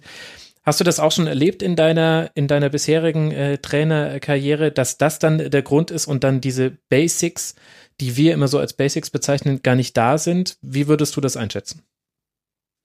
Ja, im Endeffekt bin ich äh, ja viel im Jugendbereich unterwegs gewesen und da hat man natürlich auch weniger mit Trainerwechseln zu tun. Ähm, da wird einfach selten der Trainer gewechselt, ähm, zumindest nicht während der Saison. Aber ich äh, denke schon, dass tatsächlich ein Trainerwechsel ähm, häufig für die Mannschaft auch ein Reset bedeutet. Also äh, die Spieler ähm, versuchen dann sofort das umzusetzen, was, was der neue Trainer ihnen mit auf den Weg gibt. Und ähm, deswegen da jetzt auf Bayer Lorza zu zeigen, ähm, glaube ich, wäre, wäre äh, nicht die richtige Folge aus diesem Spiel, sondern ich denke schon, dass man da ähm, ja jetzt auf Lichte schauen muss, ähm, dass der da eben schnellstmöglich seine Prinzipien reinbekommt. Spot auf und, Lichte. Ähm, Entschuldigung. Genau, und ich glaube, dass für viele Spieler eben nach einem Trainerwechsel, und ich denke, deswegen gibt's auch so häufig äh, so positive Auswirkungen, ähm, erstmal zu 100 Prozent versucht wird, das Spielsystem des neuen Trainers umzusetzen und man sich erstmal abwendet vom, vom alten Spielsystem. Äh, von daher ähm, ist da jetzt definitiv der neue Trainer gefragt, da schnellstmöglich äh, gute Arbeit zu leisten und vor allen Dingen äh, defensiv ähm, ja einfach gewisse Prinzipien reinzubekommen. Ähm, mit Ball hat er es ja auch schon versucht. Ich denke, da waren auch schon Ansätze mit dabei. Ja, wo sie im 4-3-3 gespielt haben, wo einer mal mhm. nach außen sich fallen lässt, dann schiebt der Außenverteidiger höher. Und da war, fehlten dann einfach auch wieder die Basics, wie beispielsweise das Timing ähm, im Freilaufverhalten, was dann aber eben auch äh, eine gewisse Zeit erfordert, weil äh, Spiel mit Ball nicht ganz so einfach zu trainieren ist wie, wie das Spiel gegen den Ball. Man muss natürlich sagen, äh, dass es auch ein bisschen eine undankbare Situation ist, wenn du äh, in deinem ersten äh, Spiel gleich mal auf zwei Positionen in der Viererkette gezwungen bist, ja. umzustellen. Also weil ja ähm, Baku eben zu Wolfsburg gewechselt ist ähm, und als Rechtsverteidiger im Vene gespielt hat, ähm, von dem ich prinzipiell sehr viel halte, dem aber halt natürlich also momentan total die Routine fehlt. Genau dasselbe gilt für Alexander Hack äh, der den gelb-rot gesperrten Niakate äh, in der Innenverteidigung ähm, ersetzt hat. Das heißt, also da konnte man jetzt natürlich auch nicht auf eingespielte Abläufe ähm, zurückgreifen. Nicht das, also ist überhaupt nicht als Entschuldigung gemeint, sondern einfach nur als Feststellung, ähm, dass das natürlich schwierig ist. Insgesamt fand ich, ähm, was er so vom System her sich vorgestellt hat, also auch so mit der mit der Umstellung von von Kunde ähm, und eben mit der Dreierkette vorne, das war schon also in Ansätzen durchaus zu sehen, äh, aber halt also äh, sehr rudimentär leider nur bisher. Und wir haben ja vorhin im Intro gehört, wie Jan Moritz Lichte das selbst bewertet, der eben gesagt hat, naja, wir waren in den entscheidenden Situationen im Strafraum nicht nah genug dran. Und er musste sich aber auch schon gegen erstaunliche Kritik und äh, Fragen wappnen in dieser Schlusskonferenz. Also ein Kollege, ich glaube von der DPA, hat gefragt, äh, war das nicht sehenlos, ihr, das Spiel ihrer Mannschaft? Ja. Und welche drei Dinge würden sie jetzt als erste andrehen? Das ist schon eine relativ taffe Frage, muss man sagen, für jemanden, der gerade sein allererstes Spiel als Trainer, also jetzt, er war vorher schon mal auf der Trainerbank und so weiter, aber jetzt äh, als, äh, als neue Lösung bei Mainz 05 beantworten muss musst. Glaubst du, dass da intern nochmal anders kommuniziert wird als extern? Weil ja, man könnte das jetzt auch sehr leicht kritisieren, dass er sagt, naja, wir waren ja nur in, in, in den entscheidenden Situationen nicht an den Spielern dran. Naja, also ähm, es gibt ja immer eben die, die Spieltagskonferenz, ähm, die direkt nach dem Spiel stattfindet und ähm, es gibt dann ja aber tags drauf immer nochmal eine Medienrunde. Mhm. Und ähm, ich fand, dass äh, Jan Moritz Lichte das in der Medienrunde wirklich sehr, sehr analytisch und ähm, mit sehr großer Ruhe, die du in der Situation auch einfach brauchst. Also weil was willst du machen, wenn du irgendwie panisch wirst, hilfst du niemandem und mit einer sehr großen Klarheit alles besprochen hat. Also ähm, ich habe überhaupt nicht das Gefühl bei ihm, ähm, dass er da irgendwie was beschönigt. Ähm, ich habe das Gefühl, dass, dass er vom, vom Sportlichen her ein sehr, sehr großes Verständnis hat. Äh, ich äh, finde ihn äh, als, als Trainertyp äh, extrem gut. Ähm, ich habe äh, vor jetzt anderthalb Jahren ungefähr ähm, mit äh, ihm und äh, seinem damaligen Mit-Co-Trainer Falkenmeier mal ein längeres Gespräch geführt und die ganze Art und Weise, wie die so ähm, gesprochen haben, auch, auch über die Aufteilung in diesem Team. Damals waren sie ja noch Co-Trainer von Sandro Schwarz ähm, und ähm, wie da jeder irgendwie so seine Rolle versteht und wie man auch mit den Spielern irgendwie umgeht. Ähm, ich, ich glaube, dass das eine sehr gute Lösung sein kann. Äh, er ist jetzt natürlich äh, in einer super undankbaren Situation, logisch, weil ähm, er keine Vorbereitung machen konnte mit der Mannschaft. Also das ist was, äh, wo man bringt nichts mehr. Ja, es ist also äh, nicht zu einem früheren Zeitpunkt äh, gelöst worden, aber also was ich tatsächlich ähm, so mit mit dem nahen Blick von außen, sage ich mal, sehr bedauere, ähm, dass er nicht die Möglichkeit hatte, äh, mit dieser Mannschaft eine Vorbereitung zu machen. Ähm, mhm. Das hätte ich äh, sehr interessant äh, gefunden und ja, jetzt, jetzt muss er halt in sehr, sehr kurzer Zeit liefern. Ähm, ich hoffe, dass man trotzdem eine gewisse Ruhe reinbringt, erstmal auch in die sportlichen Abläufe. Über alles andere sprechen wir ja sicher gleich auch noch. Ja. Weil ich glaube, ähm, dass die Mannschaft das wahnsinnig braucht. Also in der Mannschaft ähm, ist, ist so viel äh, in Aufruhr gerade. Ähm, und ich würde mir auch wünschen, dass man wirklich zu einem ja, wie soll ich sagen? Also ich habe es vorhin schon angesprochen mit den Trainern. Ich persönlich würde mir äh, wünschen, dass man, dass man bei Mainz 05 zurückkehrt äh, zu einem eigenen Spielsystem, ähm, bei dem man irgendwie bleibt. Und wenn man dafür erstmal einen Schritt zurückgehen muss, um eben die Defensivarbeit zu stärken, äh, bevor man sich dann auch wieder Gedanken machen kann, was man irgendwie macht, wenn man den Ball hat, äh, dann äh, ist das so. Das ist sicherlich der richtige Weg. Aber also langfristig, wenn ich mir die, die Entwicklung über die Trainer in den letzten Jahren angucke, empfinde ich schon sehr stark äh, ein Vor und Zurück. Und ähm, ich glaube, dass es wichtig wäre, auch für die Identität von dem Verein, dass man wieder zu einem eigenen Spielsystem zurückkehrt an dem man Mainz 05 äh, auch wirklich erkennen kann. Also weil meines Erachtens ähm, ja war das unter Schmidt nicht auf die Art und Weise der Fall, wie man sich das für Mainz 05 eigentlich wünscht. Hm. Sandro Schwarz hatte diese Idee, hat das aber mit dem Team leider nicht ähm, dauerhaft äh, umgesetzt bekommen. Achim Bayer-Lorzer hat von sich immer gesagt, dass er Mainz 05 Fußball spielen lässt, aber was auch immer er darunter verstanden hat, war dann irgendwie was anderes als ähm, ja das, was man sich vielleicht irgendwie so erwartet hat. Und ich, ich hoffe, dass man mit Lichte zu, ähm, ja, zu einer klaren Spielidee wieder zurückfindet. Und ich traue es ihm auch absolut zu. Mhm. Und diese Spielidee, kannst du da noch äh, zwei, drei Worte mehr zu sagen? Also wenn man sich eben Schmidt und Bayerlotzer anguckt, dann würde ich sagen, das sind beides eher Trainer, die auf das Spiel gegen den Ball setzen, die Ballbesitz nicht unbedingt haben wollen, die dann vielleicht auch mal was, also Schmidt noch mehr als Bayerlotzer dann über einen langen Ball gelöst äh, bekommen äh, wollen und dann aus Umschaltsituationen vorne Tore erzielen. Bei Sandro Schwarz hatte man das Umschaltspiel auch, aber auch deutlich äh, Ansätze zu versuchen, hinten raus zu spielen, egal gegen welchen Gegner eigentlich. Das wurde dann allerdings auch manchmal ganz ganz fürchterlich äh, bestraft, äh, weil dann eben jeder Fehlpass, da hat man ja gegen Union Berlin auch so zwei, drei gesehen, sehr leicht bestraft werden kann. Glaubst du, das ist so die die Richtung, in die sich dann auch Jan Moritz Lichte mit Mainz 05 wieder bewegen wird? Oder wie würdest du die spielerische Identität von Mainz 05 beschreiben? Ich wollte gerade sagen, jetzt hast du mir ein, eine Frage gestellt und eigentlich gleich die Antwort mitgeliefert. Ein klassischer also, Max finde, Ost, Entschuldigung. aber ist ja äh, völlig in Ordnung. Ich finde, das ist halt eben genau das Entscheidende. Also natürlich ähm, äh, wirst du ähm, bei Mainz äh, immer viel auch über das Umschaltspiel machen und das ist auch also gut, äh, weil es eben passt. Aber die Frage ist doch, was machst du, wenn du den Ball hast?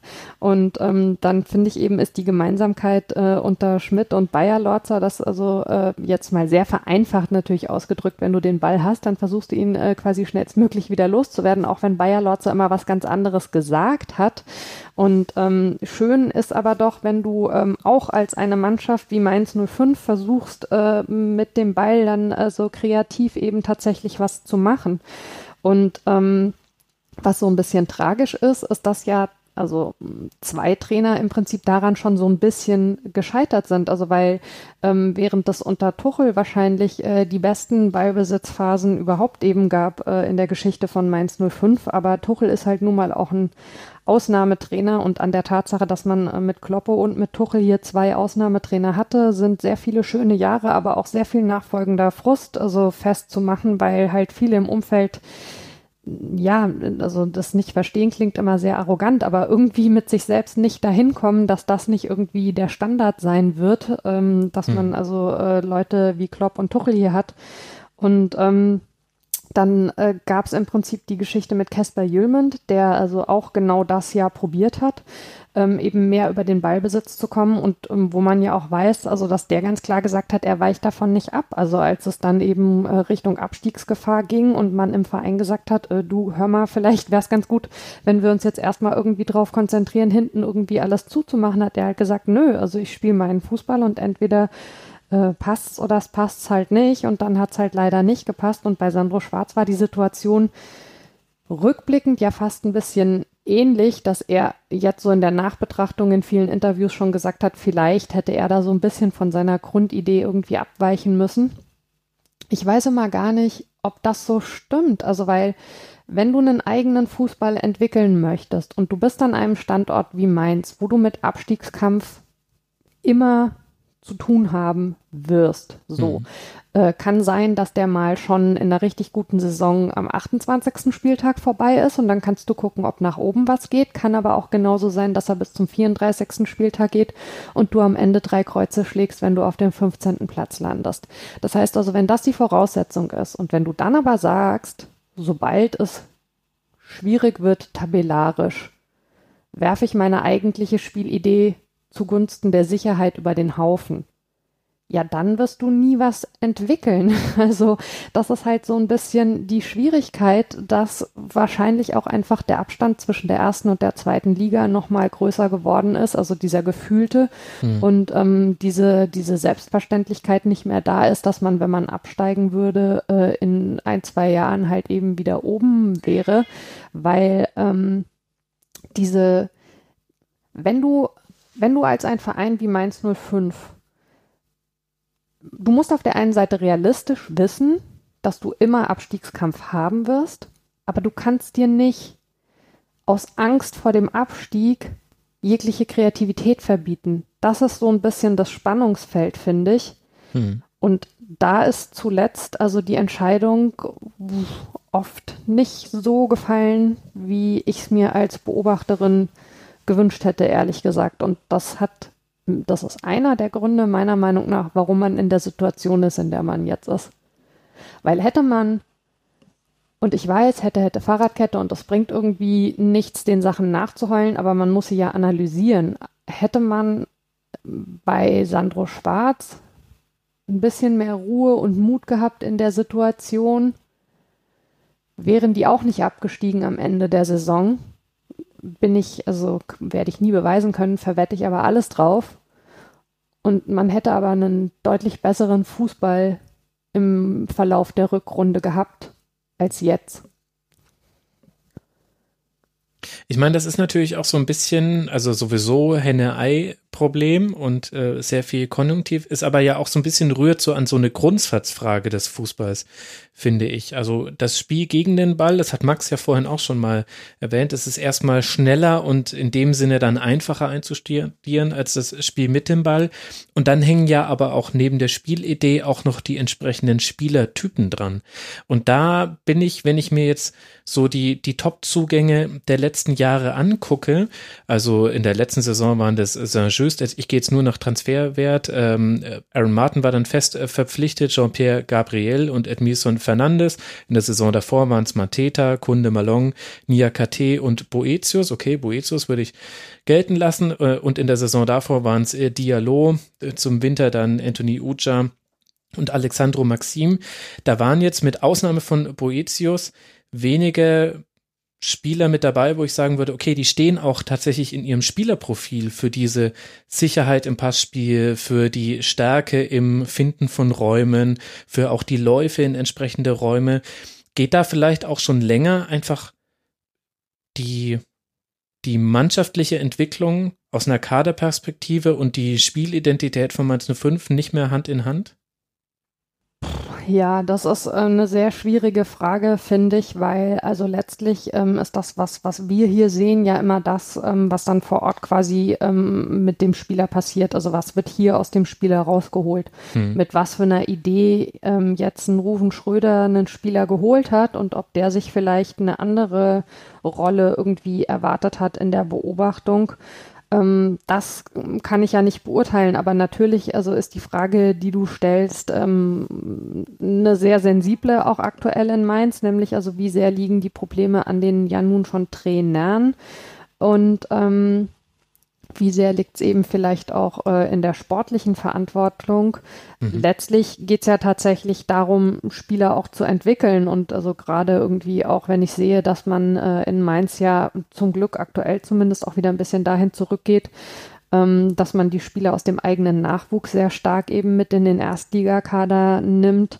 Also dann, dann habe ich ja durchaus die Möglichkeit als Cheftrainer ähm, mit Spielern auch eine Entwicklung tatsächlich durchzulaufen, aber das ist eben in den letzten Jahren ja, also tut immer ein bisschen weh, aber nicht so fürchterlich viel passiert. Also wenn ich mir irgendwie überlege, welche von den Spielern, die dazugekommen sind, äh, sind tatsächlich also besser geworden äh, in Mainz, dann wird es halt irgendwie relativ dünn. Und ich glaube, dass das tatsächlich ein Punkt ist, an den man sehr stark ran muss. Also ähm, ich, bei all diesen Themen empfinde ich sehr große Ambivalenzen, weil wenn man über sowas wie Identifikation und irgendwie Bedeutung von einem Verein und so weiter spricht, dann finde ich, kommt man auch sehr schnell ähm, in so eine, ja, in so eine Richtung, wo es dann auch irgendwie drum geht, dass so dass nur bestimmte Vereine, zu denen dann, also aus Draufsicht Mainz 05 sowieso nicht zählt, irgendwie eine Berechtigung für Erstliga und was weiß ich nicht was haben und dann kommt man in so ein Traditionsfeld und so und das möchte ich eigentlich alles gar nicht. Ich mhm. glaube aber tatsächlich, dass es wichtig ist für einen Standort wie Mainz, dass die Spieler, die da hinkommen, kapieren, wo sie sind und dass man ihnen ein Gefühl dafür gibt, was dieser Verein für eine Geschichte und für eine Bedeutung hat. Und da kann man jetzt anfangen mit Fußballromantik und ist ja lächerlich, aber das tut man wahrscheinlich, wenn man es mit einem Verein hält als Fan oder als Beobachter in der ja äh, sich in anderen Tabellenregionen befindet. Wenn man sich gerade das Spiel Union Berlin gegen Mainz 05 angeguckt hat, dann finde ich, hat man ganz klar gesehen, wie die Union-Spieler und deswegen auch der Verweis von Jan Moritz Lichte, dass das ein Vorbild sein kann, füreinander auch auf dem Platz waren. Hm. Und das ist was, was du natürlich an so einem Freitagabend irgendwie zehn Tage nach einem Streik von Mainz 05 nicht erwarten kannst weil das also ja zu viel wäre, aber da muss Naja, der Streik könnte ja auch dafür sprechen, dass man als Mannschaft füreinander da ist. Also nee, sorry, also ähm, das ist das ist eine das ist eine sehr äh, schöne äh, Lesart natürlich, also weil ähm, ich weiß nicht, wie sehr möchtest du denn irgendwie die Geschichte nochmal aufdröseln? Nimm mich doch mal an der Hand und sag mir, was du von mir wissen möchtest. Also ich finde, wir müssen nicht mehr im äh, Detail reingehen, weil dafür ist die Geschichte jetzt auch lang genug schon in verschiedenen Formaten besprochen worden. Aber was mich interessieren würde, wäre jetzt deine deine Nachbetrachtung mit eben ein bisschen Abstand, was da mannschafts- und vereinsintern passiert ist und was dazu geführt hat, dass dieser Verein an so vielen Stellen seines Auftretens unprofessioneller gehandelt hat, als man es gewohnt ist von Mainz 05. Ja, wie viel Zeit habe ich? Also ähm, eine Problematik bleibt für mich tatsächlich, ähm, dass natürlich also die Erzählung über bestimmte ähm, Vorkommnisse ähm, eine sehr unterschiedliche ist, je nachdem, mit wem du dich unterhältst. Und dann ist es noch nicht mal so, dass man sagen kann, es gibt irgendwie zwei Seiten und die eine sagt so und die andere sagt so, sondern dann sind die Abweichungen auf der jeweiligen Seite auch noch durchaus beachtlich. Ähm, wenn man jetzt mal davon ausgeht, dass ähm, dieser Streik, der ja, also was ja eigentlich schon, schon das falsche Wort dafür, ich bin mir auch nicht sicher, ob Arbeitsverweigerung wirklich das richtige Wort dafür ist, also weil natürlich ist das das, was unterm Strich dann bleibt. Aber also mein Gefühl ist letztlich, dass die Mannschaft ein Zeichen setzen wollte.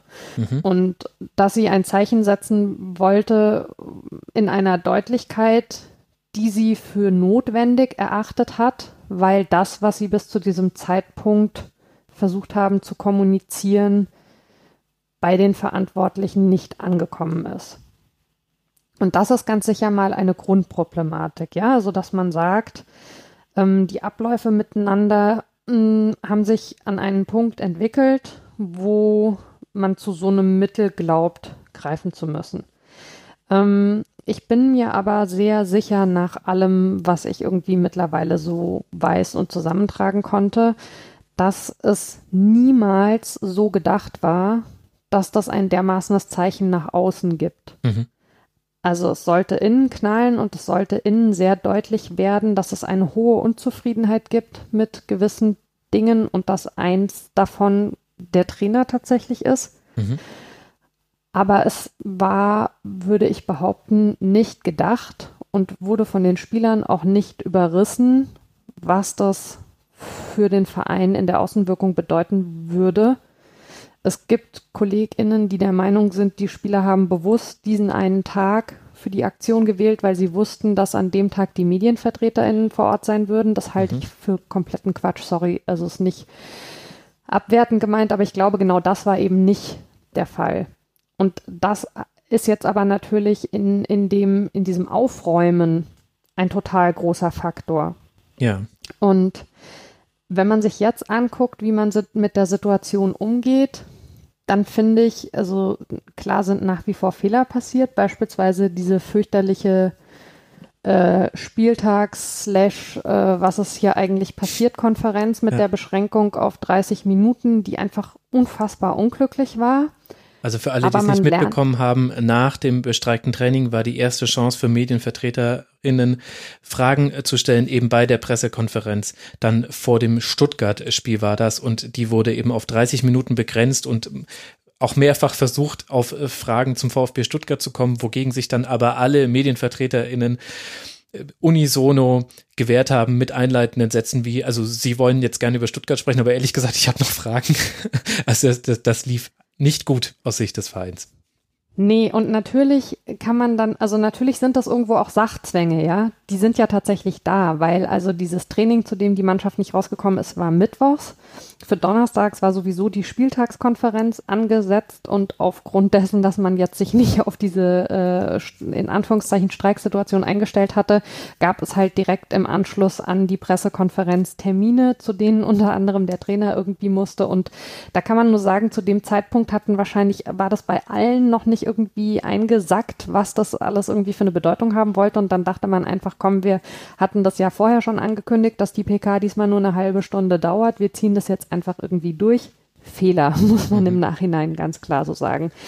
Kann man dann aber auch sagen, jetzt in der Krisensituation schnelle Lernkurve, dass man dann beispielsweise äh, sonntags die Gespräche geführt hat nach dem Spiel ähm, gegen Stuttgart, äh, um sich also darüber klar zu werden, wie geht es jetzt weiter, geht es weiter mit Bayer Lotzer, ja oder nein? Und sich dann aber den Druck halt eben nicht hat machen lassen und nicht am Sonntag schon irgendwas verkündet hat, sondern dann erst am Montag was verkündet hat und dann aber auch nicht am Montag eine Pressekonferenz gegeben hat, um darüber zu sprechen, wie geht es jetzt weiter, sondern tatsächlich erst am Dienstag, weil es ist im Moment für den Verein unfassbar wichtig, Dinge erst sehr gründlich intern zu besprechen, bevor man damit rausgeht, mhm. weil man eine Geschlossenheit natürlich innen wiederherstellen muss. Aber das wird eine Weile dauern. Das lässt sich überhaupt nicht verhindern, dass da Zeit ins Land gehen wird. Und man muss es letztlich aber schaffen, diese Geschlossenheit nach außen schon wieder zu demonstrieren, bevor man sie im Inneren vollständig wiederhergestellt hat. Und das nächste, was ich gut fand, also diese Pressekonferenz, in der Lichte vorgestellt wurde. Das ist alles gut gelaufen. Ähm, ich finde, wie gesagt, auch Lichte fachlich gut. Ich finde es auch nicht zielführend, jetzt also die ganze Zeit zu erklären, äh, dass das ja ein sehr ruhiger Typ ist und ob der wohl die Mannschaft erreicht und bliblablub, weil also der muss kein Lautsprecher sein. Da kann man das kann man jetzt irgendwie positiv oder negativ finden, dass der halt dann auch manchmal irgendwie äh, in dieser Spot-on-Situation, die ja neu für ihn ist, irgendwie zwei, dreimal dasselbe sagt und dass es dadurch vielleicht irgendwie so eine gewisse Gewöhnungsphase gibt, bis man irgendwie immer einsortiert hat, wie jetzt was gemeint war. Also weil wenn er irgendwie dreimal sagt, äh, dass es ja auch viele individuelle Fehler gab äh, bei Union Berlin und dann sagen die ersten schon, uh, er versucht irgendwie die Verantwortung von sich wegzuschieben, indem er es also den Spielern irgendwie auflädt. Habe ich überhaupt nicht so empfunden. Ich habe ihn auch als extrem selbstkritisch und jemand, der sich tatsächlich fast eher dann sogar äh, in der Außenwirkung vor die Mannschaft stellt, empfunden. Ich glaube aber, dass das innen nicht der Fall ist. Ich glaube, dass er da Dinge sehr klar anspricht, so wie ich ihn bisher kennengelernt habe. Und ganz ehrlich, man muss sich auch irgendwann mal davon verabschieden, jeden Trainer, der bei Mainz 05 bis ans Ende der Tage auf der Trainerbank sitzt, mit einer Wirkung von Jürgen Klopp zu vergleichen. Mhm. Weil also dann will den Job irgendwann keiner mehr machen. Ich bin wirklich langsam frustriert mit diesem, mit dieser, mit dieser Rückwärtsgewandtheit ja, es gab einen Kloppo und ja, es war eine geile Zeit und es gab den Aufstieg und es gab aber auch den Abstieg und die Nicht-Aufstiege und es war eine Phase, in der man emotional nicht anders konnte hier im Umfeld, als für diesen Verein zu fallen. Ja, es gab einen herausragenden Fußball unter Thomas Tuchel, den aber ganz ehrlich zu der Zeit in Mainz so viele VereinsanhängerInnen überhaupt nicht leiden konnten, über den so viel gemeckert wurde, den so viele Leute loswerden wollten und jetzt wollen Weil er halt auch nicht wieder haben. Ja, genau. Ich meine, man sieht es ja so ähnlich auch bei Dortmund. Man kann sich natürlich irgendwie daran festhalten, dass man diesen Typen irgendwie hervorgebracht hat. Und das ist ja auch großartig und das ist ein wichtiger Baustein für die DNA dieses Vereines. Aber man muss es auch mal schaffen, sich ein Stück weit davon zu lösen und wieder für was anderes zu stehen. Und was mich ganz ehrlich massiv nervt, auch was die Fans slash teilweise leider einfach nur noch Kunden dieses Vereins angeht, ja, ist, dass man auf der einen Seite immer sagt, man möchte für was stehen und man möchte irgendwie, dass der Verein neue Dinge entwickelt, für die man steht, und zwar nicht über eine Marketingabteilung, sondern über so eine DNA-Erzählung. Fein. Aber wofür steht ihr eigentlich selbst? Außer dafür rumzujammern, dass Jürgen Klopp und Christian Heidel nicht mehr da sind. Und Christian Heidel ist irgendwie auch so ein Punkt. Natürlich hat Christian Heidel unermessliche Verdienste sich um diesen Verein erarbeitet. Natürlich steht dieser Verein da, wo er steht, aufgrund von sehr stark Christian Heidel. Aber auch da ist es super unfair, alle, die ihm nachfolgen, mit ihm zu vergleichen. Erstens mal, weil es halt ein Unterschied ist, ob du ein Mainzer Bub bist und ob du irgendwie im Schatten des Doms aufgewachsen und in diesem Verein reingewachsen und mit diesem Verein gewachsen bist oder ob du ihn in den jetzigen Strukturen führst. Ein Christian Heidel konnte zum Beispiel auch an Fasnacht irgendwie sagen, das mit Caspar Jüllmann passt nicht mehr, den setze ich jetzt vor die Tür, weil er halt wusste, wenn es nicht funktioniert, passiert ihm auch nichts. Das waren andere Zeiten. Einrufen mhm. Schröder muss schon auch immer irgendwie sich vor einem Aufsichtsrat rechtfertigen, muss sich mit Vorstandskollegen ganz anders auseinandersetzen, als das früher bei Christian Heidel war, der halt einfach sein Ding gemacht hat und alle haben ihm auf die Schulter geklopft und gesagt, du wirst schon wissen, was du tust, Christian. Also man kann ich verstehe total, ich bin die Erste, die sich der Fußballromantik irgendwie schuldig in Anführungszeichen bekennt und ich verstehe total, dass einem diese Zeit eine gewisse Sehnsucht irgendwie ja in einem aufkommen lässt und dass man irgendwie sich daran zurückerinnert und sagt, ach ja, das waren irgendwie noch Zeiten, aber der Fußball hat sich seitdem halt komplett verändert. Und mhm. diese Vorstellung, die im Umfeld teilweise echt herrscht, dass man irgendwie jetzt einen Christian Heidel zurückholen müsste und dann würde alles wieder so wie früher, das ist einfach totaler Bullshit. Also da wird man nie wieder hinkommen. So, Monolog eh schon sehr lange, aber daran noch ganz kurz, kurz angesetzt, was macht man dann jetzt? Wenn man möchte, dass der Verein, was das Emotionale und so weiter angeht, wieder dahin kommt für die AnhängerInnen, wo man sich lange gesehen hat, dann muss das Umfeld daran mitwirken. Hm. Und das wird das Umfeld nicht gerne hören, weil die nämlich jetzt gerade das Gefühl haben, wir setzen einfach alle vor die Tür, wir schmeißen alle raus, die da die letzten Jahre irgendwie gewirkt haben, weil Fehler machen ist nicht, äh, obwohl man den Leuten, denen man jetzt nachtrauert, Fehler durchaus auch zugestanden hat und also äh, da auch nicht immer alles glatt gelaufen ist, sondern das klingt vielleicht alles sehr schubladig oder schablonig, aber man kommt aus so einer Situation als Verein nur gemeinschaftlich raus. Und gemeinschaftlich bedeutet, dass man den Verantwortlichen zugestehen muss, dass sie aus den Fehlern, die passiert sind, lernen. Ich persönlich traue ihnen das zu. Ich finde auch die ersten Schritte, die gemacht wurden in den letzten Tagen, ich finde die Art und Weise, wie, wie Medienrunden jetzt abgehalten wurden, in was für einer Offenheit man über Dinge gesprochen hat, ich finde, das sind gute erste Schritte. Hm. Das kann man so annehmen, gerade was Umfeld und Anhängerschaft angeht und kann sagen, wir gehen das mit. Oder man kann weiter 24 Stunden am Tag sich in Facebook auskotzen, wie scheiße alles ist und dass früher alles besser war und damit sich gegenseitig irgendwie hochjazzen, was man jetzt alles verbrennt und zurückgibt und dass man da nie wieder hingeht. Aber dann wird der Verein in der Bedeutungslosigkeit versinken, weil so ein Verein, und das sieht man ja jetzt gerade in der Corona-Phase ganz stark bei den Clubs, funktioniert nicht nur für sich hm. Und wenn, wenn das Umfeld es hier in Mainz nicht endlich geschissen bekommt, sich wieder zusammenzureißen. Und ich kann es auch echt nicht mehr hören, wenn die Leute dann sagen, aber was ich mir in den letzten Jahren für einen Fußball angeguckt habe, bla bla bla. Ey, was hier früher für ein Fußball gespielt wurde, vor Klopp, das haben die Leute sich auch angeguckt. Und also entweder sagt man. Vielleicht hat nicht dieselben Leute, wer weiß. Ja, das ist ein Problem natürlich, also dass, dass die Leute sich irgendwie verändert haben und dass man natürlich äh, in den Jahren des Wachstums auch Leute verloren hat, die tatsächlich gesagt haben, ja, ist ja schön, aber ist alles irgendwie nicht mehr mein Ding, so mit der Arena und so und mit den neuen Leuten so und so meins. weiter. genau. Ich brauche noch ein paar Wortspiele.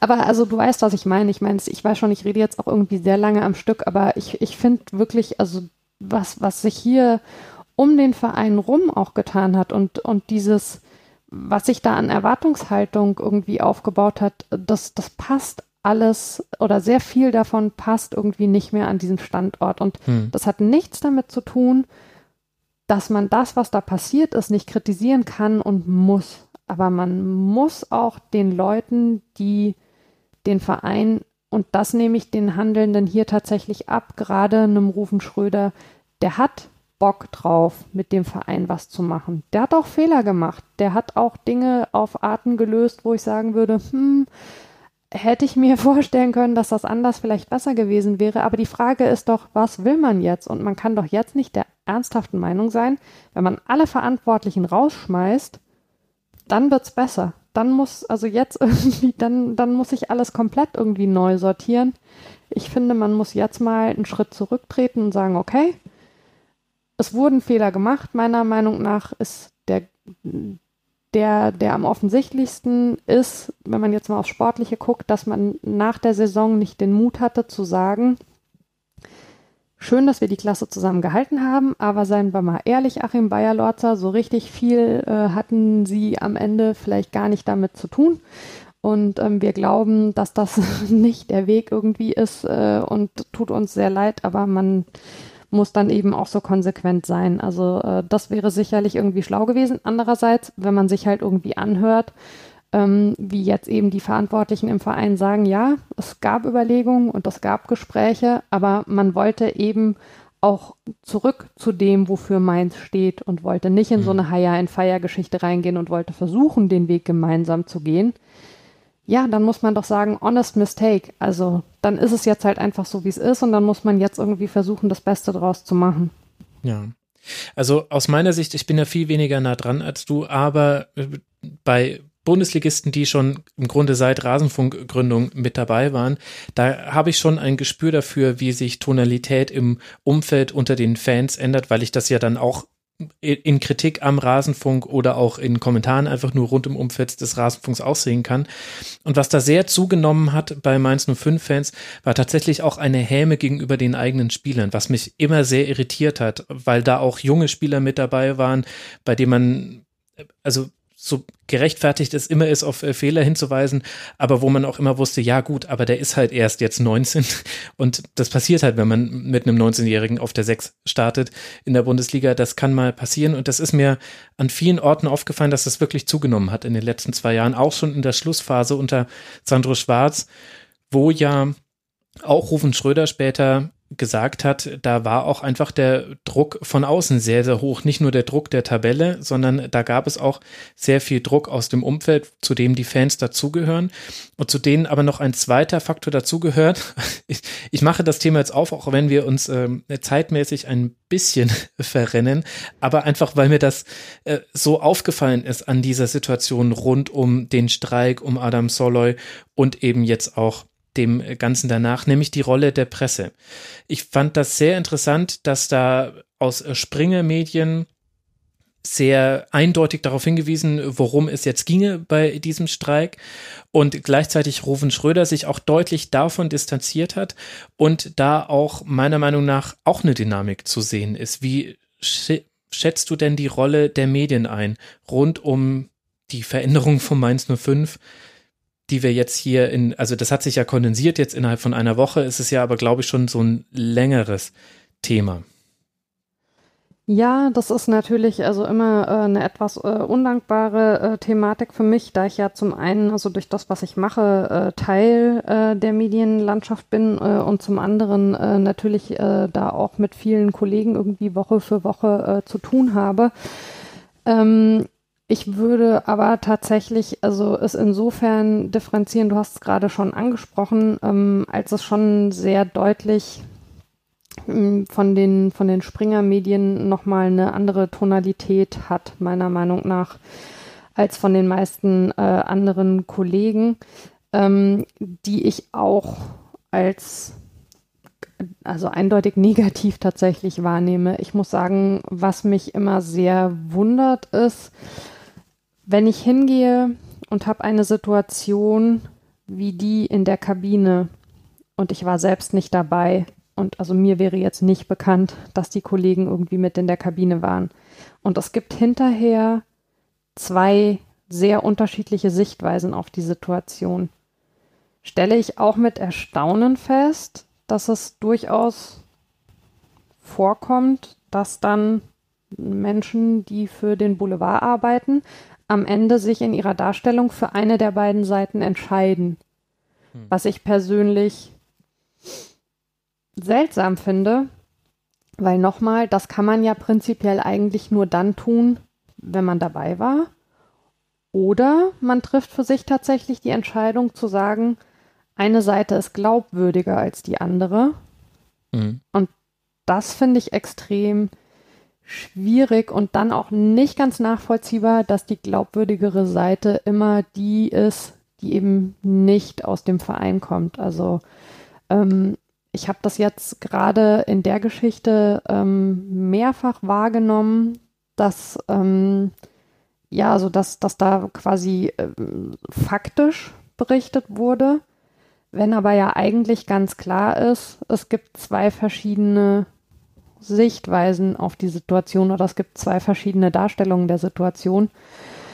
Ich würde mir da oft ein bisschen mehr Unaufgeregtheit wünschen und ein bisschen mehr mm, beide Seiten schildern und dann, dann gibt es ja immer noch die Möglichkeit, daraus dann eigene Analysen und mhm. Interpretationen zu ziehen.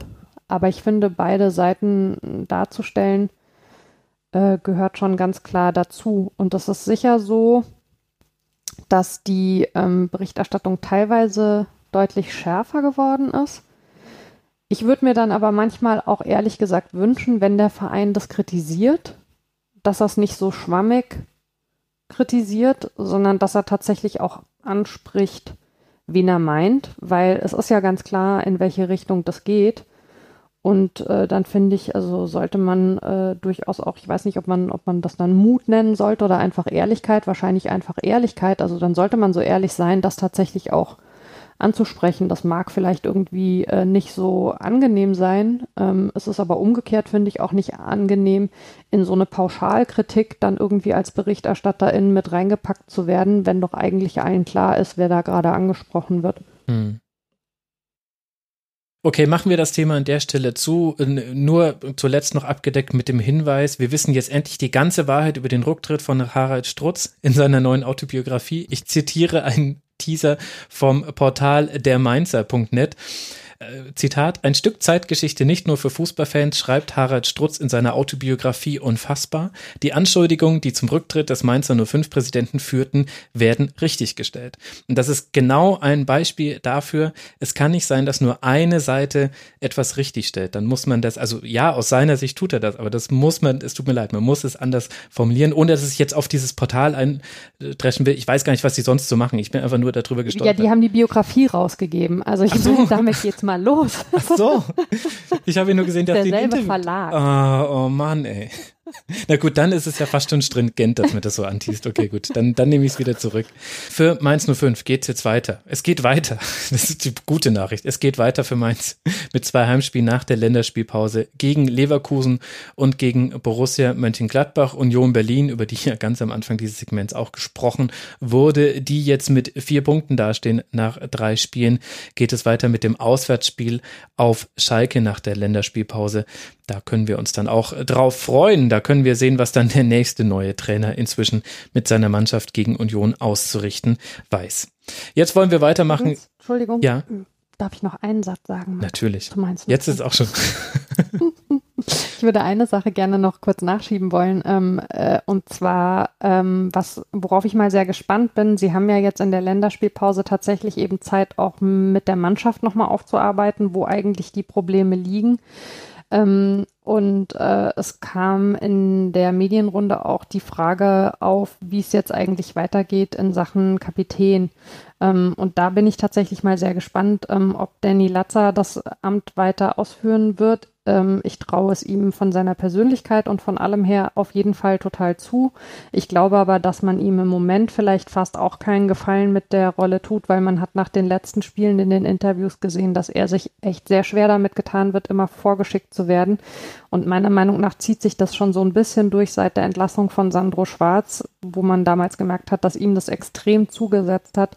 Und ich könnte mir vorstellen, da man ja eh auch überlegen muss, wie macht man es jetzt mit dem Mannschaftsrat, der ja gewählt ist und wo ja jetzt, also wenn das so bleibt mit Soloy, auch jemand fehlt, ob man die Thematik, wer wird in der Mannschaft wie in die Verantwortung genommen, tatsächlich in dieser Situation nochmal neu bespricht und vielleicht auch neu entscheidet. Und ich könnte mir vorstellen, bei allem Respekt für die Personen, die das bisher ausgeführt haben, dass es auch nicht schlecht wäre, da nochmal was zu machen. Und Baku war, meine ich, auch im Mannschaftsrat und auch der ist ja jetzt weg. Also da mhm. muss man sowieso nochmal ran an das Thema. Das wollte ich nur noch nachschieben. Ja, da hast du recht. Und da hast du ja auch mit Baku noch weitere Themenfelder genannt, die wir jetzt einfach ausgespart haben aufgrund äh, der Zeitlichkeit. Wer von uns hat denn nochmal gefragt, wie lang diese Aufnahme wird vor der Sendung? Pardon. Ich weiß es nicht mehr. Aber ich hoffe, dass Max immer noch in der Leitung ist. Dann können wir jetzt. Selbstverständlich, ja. Sehr gut, sehr gut. Dann lasst uns weitergehen im äh, Spieltag. Wir sind vorbei, wir sind durch mit den Spielen, in denen vier Tore von einer Mannschaft erzielt wurden. Wir kommen jetzt äh, zu einem Spiel, in dem immerhin zusammengerechnet von beiden Spielen Mannschaften vier Tore erzielt wurden. Max macht langsam. Und zwar wollen wir sprechen über das äh, Derby äh, zwischen dem ersten FC Köln und Borussia Mönchengladbach. 300 Zuschauer durften mit dabei sein. Am Ende waren die Kölner wahrscheinlich froh, dass es nur 300 waren, denn mit Toren in Minute 13 und 16 durch Player und Leine gegen Gladbach schon früh in Führung. In der zweiten Halbzeit erhöhte dann Stindl per Elfmeter und nur Rex Bitschei konnte noch für den ersten FC Köln treffen. Endstand damit 1 zu 3 3 aus Sicht der Kölner. Und da stellt sich die Frage, Max, wenn wir auf den FC blicken, der jetzt ja auch bei drei Niederlagen nach drei Spielen steht, wie ist deiner Meinung nach der sportliche Zustand des FC? Ja, mit Gladbach hat man natürlich jetzt ähm, unabhängig von den Ergebnissen durchaus ein Top-Team der Liga erwischt und ähm, hatte davor, denke ich, Spiele, in denen man ähm, auch zum Teil unglücklich äh, nicht gepunktet hat. Ähm, gegen Gladbach äh, allerdings über 90 Minuten komplett chancenlos gewesen. Und wenn man ehrlich ist äh, und sich die ersten Minuten anguckt, äh, dann kann es gut und gerne nach äh, 20 Minuten auch schon mal 3-0 stehen. Hm. Ähm, ja, äh, was mir bei Köln so ein bisschen fehlte, ist eine klare Identität. Ähm, haben versucht, im, im Mittelfeld mit drei aufzulaufen, vorne mit zwei anzulaufen ähm, und haben mit einer Fünfer-Dreierkette gespielt. Äh, Gladbach kann man natürlich gut so begegnen. Ähm, aber für mich nicht klar erkennbar, ob sie dann wirklich mannorientiert anlaufen wollten Ja. ähm, oder, oder wie sie genau äh, das Ganze verteidigen wollten. Gladbach ist halt eine Mannschaft, die sehr viel mit Positionswechseln arbeitet und äh, teilweise ist Köln da gefolgt mit den Mittelfeldspielern ähm, und teilweise auch nicht und dementsprechend waren sie häufig einen Schritt zu spät dran. Ähm, die Stürmer haben vorne äh, keinen Druck auf die Innenverteidiger bekommen, zeitweise, weil Gladbach das dann auch immer wieder gut löst, die sehr, sehr flexibel sind, äh, Kramer und Neuhaus, die dann ganz gerne mal äh, sich auch nach außen wegbewegen, um einfach ähm, ja, eine Überzahl zu schaffen gegen zwei Stürmer. Und dann tatsächlich auch eine Kölner Problematik, die ich jetzt auch schon länger beobachte und äh, das wundert mich dann doch immer wieder und ist einfach in dem Punkt nicht Bundesliga-reif. Ähm, wenn ich mit einem Mittelfeldpressing spiele und keinen Druck auf den, auf den Ball habe, dann muss ich es zumindest schaffen, hinten äh, Bälle hinter die Kette zu verteidigen. Ja. Und ähm, das haben sie nicht geschafft. Da sind die Innenverteidiger immer in ähm, ja, nicht allzu guten Körperpositionen, um dann wirklich auch äh, Bälle hinter die Kette abzulaufen. Und dementsprechend sind sie dann ja auch äh, in Rückstand gegangen, nachdem, glaube ich, Tyram davor auch schon eine Möglichkeit hatte nach einem langen Ball. Also zwei Bälle, die im Grunde alle Kölner überspielen, wo dann äh, ein Gladbacher frei zum Abschluss kommt. Also da defensiv auch sehr große Probleme. Und das hat sich ja auch nicht wirklich äh, dann geändert mit der Umstellung, die dann zur Halbzeit vorgenommen wurde. Also es war äh, Fünferkette, das ist relativ ungewöhnlich für den FC Sörensen, auch zum ersten Mal seit über zwei Jahren, glaube ich, auf dieser Position jetzt wieder für den ersten FC Köln auf seiner angestammten Innenverteidigerposition im Spiel. Aber auch mit der Umstellung aufs 4-2-3-1, was ja eher so das System unter Markus Gisdol jetzt war, mit Wolf für Zichos in der zweiten Halbzeit, hat sich ja eigentlich in der Spielanlage von Köln gar nichts verändert oder ist mir da was durchgerutscht? Nee, absolut richtig. Ähm, also auch da war es wieder problematisch, äh, wirklich Druck auf den Ball zu bekommen. Ähm, sie haben dann am Ende zwar ähm, noch das Tor gemacht, auch, auch durch ein ähm, Umschalt nach Ballgewinn, da glaube ich sogar schon auf 4-4-2 umgestellt, ganz sicher bin ich mir nicht. Ja, stimmt. Ähm, genau. Mhm. Aber das im Endeffekt dann auch äh, ja durch, durch äh, einen Fehler im, im Spielaufbau von Gladbach ähm, ja und insgesamt kreiert, glaube ich, Köln so viel Chancen, dass sie vielleicht, äh, ich glaube, Expected Goals sind 0,24, also dass sie ein Viertel Tor im Schnitt machen würden in so einem Spiel. Und die größte Möglichkeit war, glaube ich, noch in der ersten Halbzeit nach einem ähm, Kramer Rückpass auf Sommer, der sehr, sehr mutig gespielt war, ähm, wo Köln dann den Ball im gegnerischen 16er gewinnt. Ähm, also da einfach auch mit Ball ähm, viel zu wenig Ideen gehabt. Ähm, auch da wieder statistisch was rausgesucht. Also vier Prozent der Positionsangriffe kamen überhaupt äh, nur zum Abschluss von Köln. Also Positionsangriffe, wenn man quasi von hinten das Spiel aufbaut und nicht in einem Konterangriff ist. Und vier Prozent sind äh, halt brutal wenig, wenn man gegen Gladbach spielt und nur nach 21 Angriffen einmal zum Abschluss kommt. Da muss man halt hoffen, dass man den reinmacht und hinten die Null hält. Und das war in dem Spiel einfach nicht möglich. Mhm.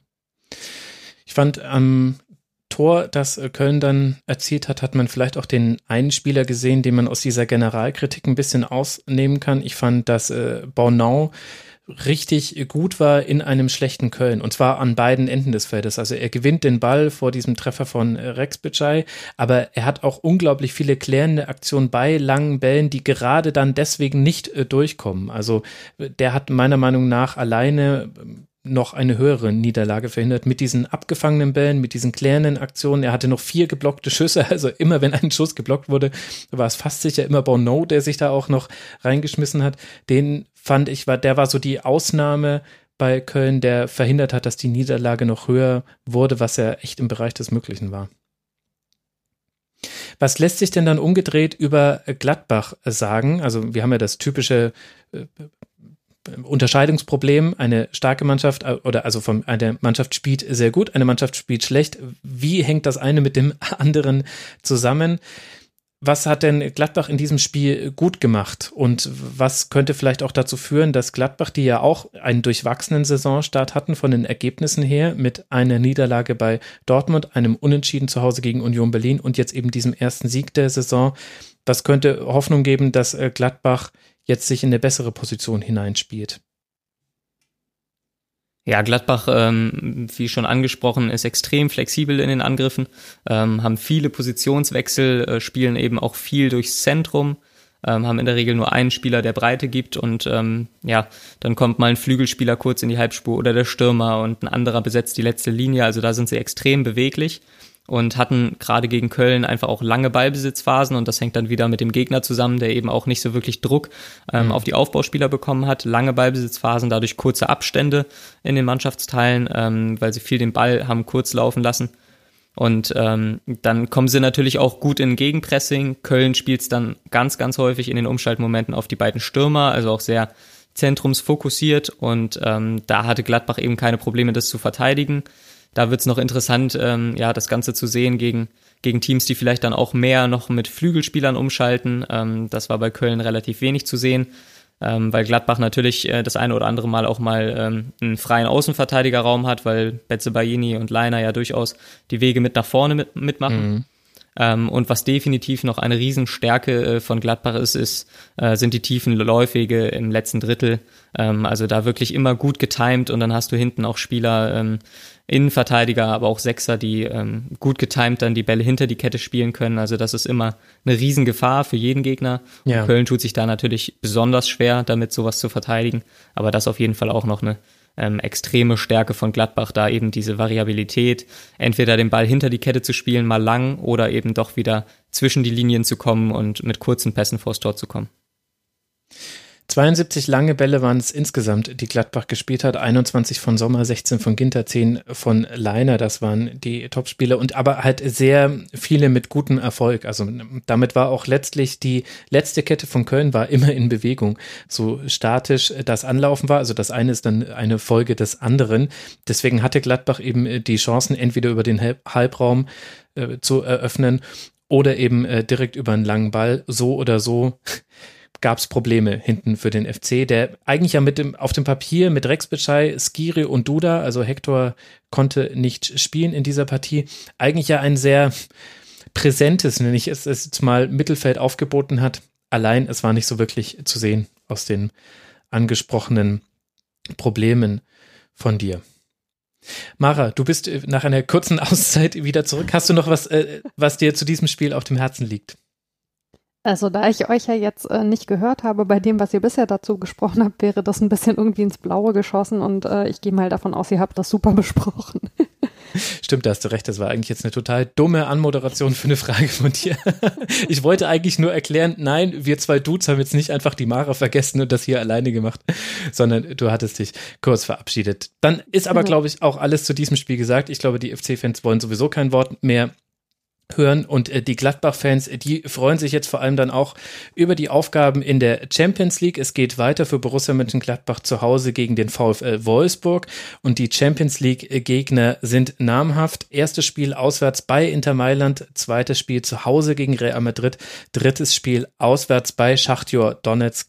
Also von den Namen her hat sich da Gladbach ganz interessante Partien zulosen lassen. Und der erste FC Köln steht jetzt vor der Herausforderung, nach diesem Start aus drei Niederlagen in den ersten drei Spielen zurück in die Spur zu finden. Ausgerechnet möchte man sagen, gegen eine der Mannschaften, die, wenn sie ausgeruht kommt, sehr unangenehm zu bespielen ist, nämlich Eintracht Frankfurt wird der nächste Gegner sein, bevor man dann beim VfB Stuttgart antritt, also mutmaßlich einem Konkurrenten um den Abstiegskampf.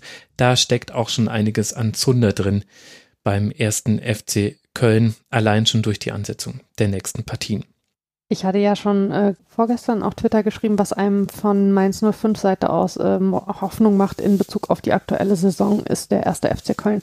Daraufhin konnte ich mir von einem Haufen Dudes erklären lassen, dass es zwei Absteiger braucht, die man hinter sich lässt, wo ich so dachte. Ach so, das wusstest du natürlich nicht. Ach so. Gut, aber dass man sich mit solchen Tweets jetzt nicht wirklich beliebt macht, das ist ja klar, Mara. Also lass dir das sagen ja, von jemandem, so. der, der die Frechheit hatte zu sagen, dass er aktuell Werder Bremen Spiele nicht gerne anguckt. Das kam auch nicht. Ja, das habe ich gelesen. Das kam auch nicht so richtig aber gut an. Nein, aber ist doch logisch. Ich meine, es beruht ja auch auf Gegenseitigkeit. Also die Kölner klammern sich ja auch dran, dass sie Mainz hinter sich lassen. Ich meine, diese Saison gibt es echt keine Verbundenheit mit irgendwem, nur Durchmarsch. oh Gott. Ja, das ist, das ist ja wie die Tribute von Panem hier. Das ist äh, der genau. Abstiegskampf in diesem Jahr. Naja.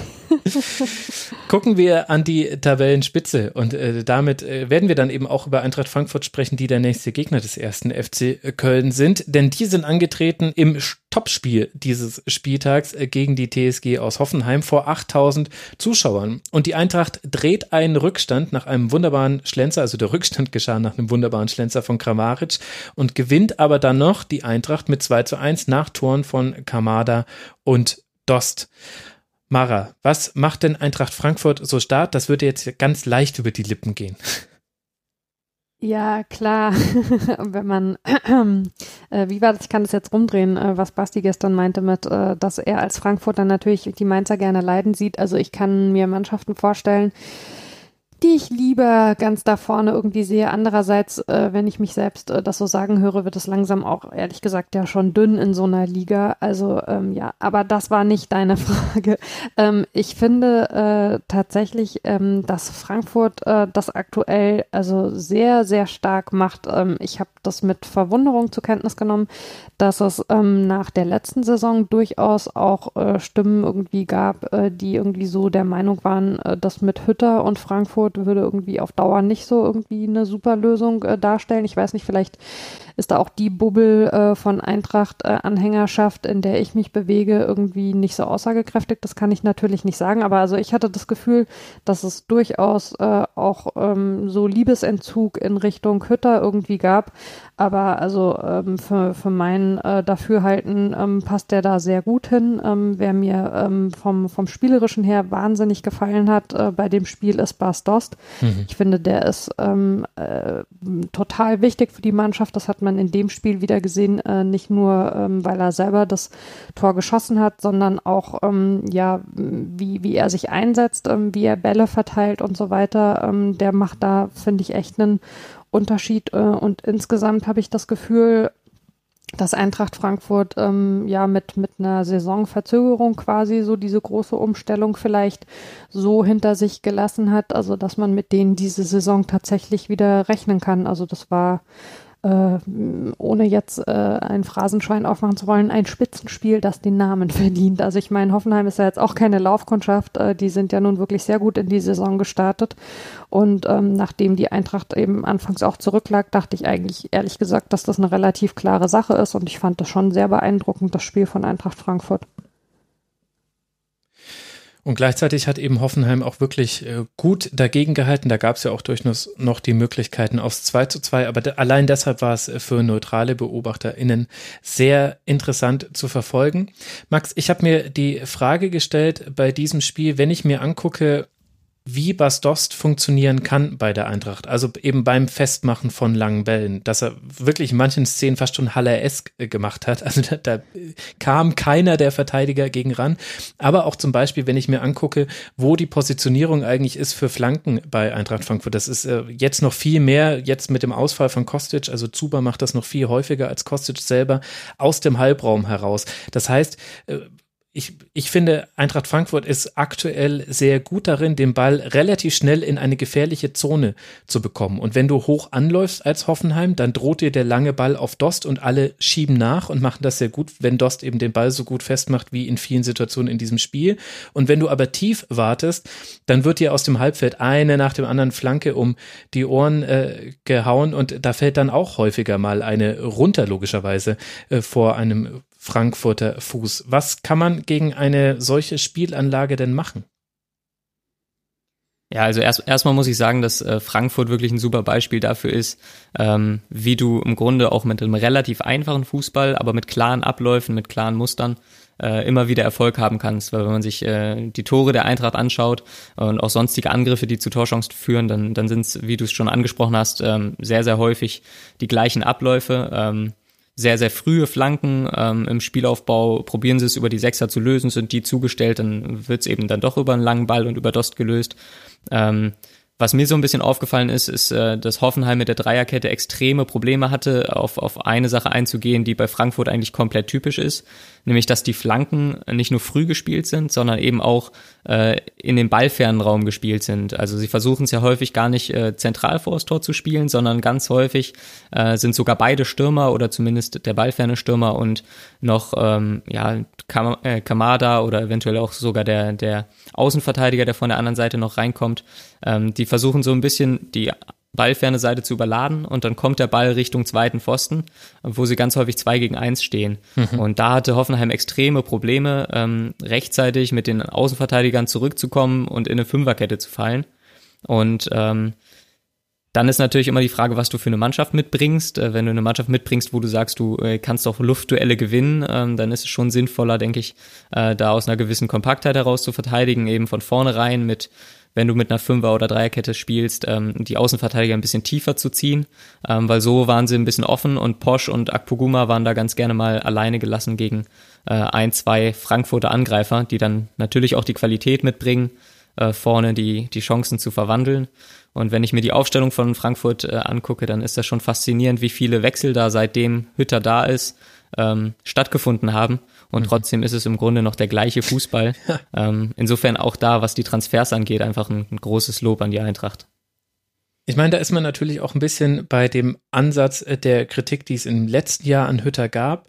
Denn äh, man weiß, was man bekommt bei der Eintracht. Die Gegner wissen das aber auch. Und wenn das nicht so funktioniert, wie jetzt in, zum Beispiel in so einem Spiel jetzt gegen Hoffenheim oder auch wie beim Spiel bei Hertha auswärts, dann kann man das halt auch sehr einfach kritisieren, dass, dass eben die Angriffe sich immer ähneln und dass die Gegner sich sehr gut darauf einstellen und es keinen Plan B gibt. Das war so ein bisschen meiner Einschätzung nach der Kern der Kritik an Hütter in der schlechten Phase der letzten Saison. Du hast aber halt in diesem Spiel jetzt wieder beispielhaft gesehen, dass wenn die Eintracht ihren Plan umgesetzt bekommt, auch nach Rückstand, es einfach ein sehr unangenehmer Gegner ist.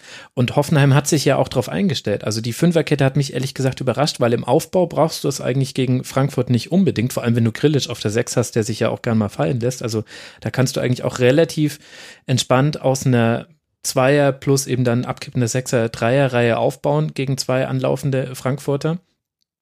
Und ich hatte eben das Gefühl, die, die Dreierkette war eben da für mehr Präsenz im Strafraum. Dass eben die Kopfballduelle, die Frankfurt gewinnt, also 24 gewonnene Kopfballduelle Frankfurt, 10 gewonnene Kopfballduelle Hoffenheim, allein Silver und Dost jeweils vier gewonnene Kopfballduelle. Silver darf man da auch nicht komplett vergessen, nur weil er kleiner ist, dass du dann eben den zweiten Ball eben wenigstens festmachst. Und dann ist genau das passiert, was du gesagt hast. Ständig diese diagonalen Bälle hinter die Kette und auf dem langen Pfosten, also Ballfern, wie du es äh, taktisch korrekt genannt hast, gibt es eine Überzahl für Frankfurt. Ich habe das ehrlich gesagt auch gar nicht so wirklich verstanden, wie Hoffenheim das da in manchen Szenen gespielt hat. Und dann gehört aber zu diesem Spiel auch mit dazu, dass auch Hoffenheim sehr, sehr gute Möglichkeiten hatte und dass gerade die erste Halbzeit meiner Meinung nach eher an die TSG ging und da auch noch mehr Tore drin gewesen wären für Hoffenheim. Also äh, es gibt so zwei Perspektiven auf diese Partie. Aber das finde ich ja dann gerade eben auch spannend. Also hm. ich würde dir total zustimmen. Die erste Halbzeit ähm, hat mir Hoffenheim auch deutlich besser gefallen. Und ich meine natürlich, also muss man da, sind wir jetzt die Letzten, die sich da noch anschließen, auch Grammaric nochmal rausheben. Also weil das Tor, das der geschossen hat, das war schon auch echt Zucker. Aber ähm, umso beeindruckender finde ich es tatsächlich, ähm, wie Frankfurt die dann in der zweiten Hälfte unter Druck gesetzt und das Spiel eben an sich gezogen hat. Und dass da dann auch so wenig von Hoffenheim kam. Also da gab es auch immer mal wieder die Möglichkeit für Umschaltsituationen und die wurden dann aber unpräzise ausgespielt. Also da hat dann immer gar nicht immer der letzte Pass gefehlt. Das ist, war häufig schon ein Hoffenheimer Problem. So oft war es jetzt schon der vorletzte Pass. Also schon quasi der, der Ball, Ballgewinn und dann muss der erste Diagonalball mit der richtigen Passschärfe kommen und der war ganz oft unpräzise gespielt. Oder Rode und Ilsange haben es irgendwie geschafft, noch einen Fuß dazwischen zu bekommen. Die haben das auch wieder ganz gut gelöst, fand ich, auf ihren äh, Seiten. Also da hat es dann schon in den Ansätzen, ist es da manchmal schon versandet bei Hoffenheim. Was äh, kann man zur TSG noch sagen, was jetzt so generell den Start dieser Saison angeht? Max, die große Unbekannte ist ja so ein bisschen, wie geht Hoffenheim und auch äh, Sebastian Hoeneß als äh, Trainer mit der Mehrfachbelastung um. Man hat jetzt eine Gruppe bekommen mit Roter Stern Belgrad, mit Gent und mit Liberec. Das sind die Gegner in der Europa League. Glaubst du, dass wir jetzt das, was wir gerade von Hoffenheim gesehen haben, über die nächsten Wochen hin erwarten können? Oder muss es da fast Anpassungen geben, wenn man sich den weiteren Kalender anguckt? Ähm, ja, man, man wird mit Sicherheit noch mehr rotieren, als man das jetzt zu Saisonstart getan hat. Ähm, aber ich denke, dass Hoffenheim einen Kader besitzt, der äh, jetzt mal abgesehen von einem Kramaric, der natürlich eine brutale individuelle Qualität mitbringt, ähm, abgesehen davon hat man, denke ich, schon äh, die Möglichkeit, äh, ja, Spieler zu ersetzen, einfach weil man sehr viel auch über das System kommt, sehr viel über ein sauberes Positionsspiel kommt, ähm, gar nicht zu sehr auf individuelle Qualität setzt. Dementsprechend glaube ich auch, ähm, ja, dann bezeichnend, dass, dass im Grunde das Tor äh, durch eine individuelle Aktion fällt von Kramaric hm. ähm, und äh, ja, die anderen, anderen Angriffe von Hoffenheim im Grunde alle sauber äh, rausgespielt waren aus dem Positionsspiel. Ähm, und ich glaube, da ja, gibt, gibt der Kader genug Breite her, um auch international zu spielen. Ähm, die Frage ist halt, äh, ob man es hinbekommt, auch in der Bundesliga äh, ein gewisses Alleinstellungsmerkmal zu entwickeln, um weiterhin auch um die europäischen Plätze mitzuspielen, ähm, auch mit der Dreifachbelastung. Da wird ein erster Hinweis jetzt das Spiel gegen Borussia Dortmund sein nach der Länderspielpause. Dann spielt man zu Hause gegen Belgrad und in Werder Bremen. Für die Eintracht aus Frankfurt geht's, wie schon vorhin angesprochen, weiter in Köln und dann in München. Das sind die nächsten beiden Gegner der SGE. Und dann können wir sehr gespannt sein, auch was sich da vielleicht dann noch mit einem Armin Younes tut der die Offensive nochmal verstärken wird, ist ganz interessant, dass in diesem Segment, außer ich habe es einmal kurz genannt, der Name Philipp Kostic nicht gefallen ist. Das sagt schon viel über den positiven Zustand der Eintracht aus. Hätte man in der letzten Saison nicht erwartet, dass Kostic ausfällt und es zunächst erstmal kein Thema ist bei Spielen von Eintracht Frankfurt. Drei Partien haben wir noch, die wir noch besprechen wollen und die nächste betrifft ebenfalls einen Europa League Teilnehmer, nämlich Leverkusen, aber der konnte sein Spiel nicht erfolgreich oder siegreich gestalten. In Stuttgart vor 9500 Zuschauern. Erst bringt Schick Leverkusen in Front, dann muss er allerdings verletzt raus, genauso wie Sinkgraven, der nach einem leichten Schleudertrauma, das ist jetzt die Diagnose, die der Verein herausgegeben hat, dass er in der 13. Minute erlitten hat, noch 14 Minuten weitergespielt hat. Hoffen wir, dass das keine negativen Auswirkungen hatte. Auch Mavropanos musste auf Seiten des VfB Stuttgart verletzt raus. Es wurde am Ende ein 1 zu 1, nachdem es dann noch den Ausgleich durch Kalajdzic gab, nach einem Freistoß, den Karim Bellarabi verursacht hat, über den wir auch noch sprechen können. Wir werden uns, äh, glaube ich, viel an Einzelszenen auch entlanghangeln können in dieser Partie. Mara, lass deswegen mal ganz einfach einsteigen. Geht denn für dich das Unentschieden in Ordnung, deinem Eindruck nach? Puh, finde ich gar nicht so einfach. Also ähm, äh, Bayern 04 Leverkusen muss sich wahnsinnig ärgern über dieses Unentschieden, finde ich, ähm, weil ähm, für die, ähm, also zumindest ich habe nur mehrere Zusammenfassungen von dem Spiel gesehen und nicht über die volle Länge, aber ich hatte schon den Eindruck, dass äh, für die prinzipiell mehr drin gewesen wäre. Aber also Leverkusen ist mir sowieso bisher diese Saison so ein bisschen äh, ein Rätsel. Haben wir jetzt noch kein Spiel verloren zwar, aber eben auch noch keins gewonnen.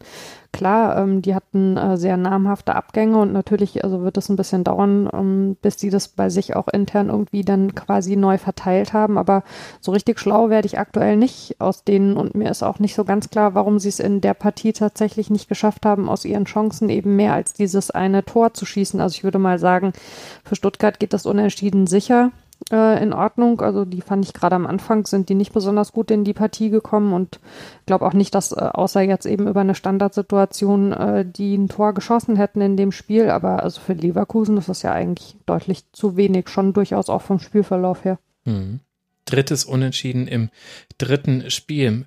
Wo würdest du denn sagen, Super Max? ineffizient einfach. Ja, ja, und gleichzeitig aber ja auch viel zugelassen. Also das stimmt natürlich. Also das äh, Gros der, der Schüsse, der Abschlüsse hatte Leverkusen auch noch die eine oder andere gute Chance.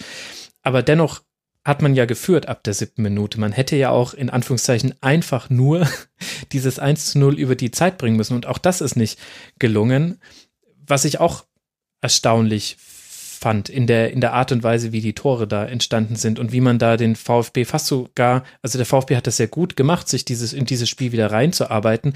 Aber Leverkusen hat das auch zugelassen und das hat mich ehrlich gesagt verwundert.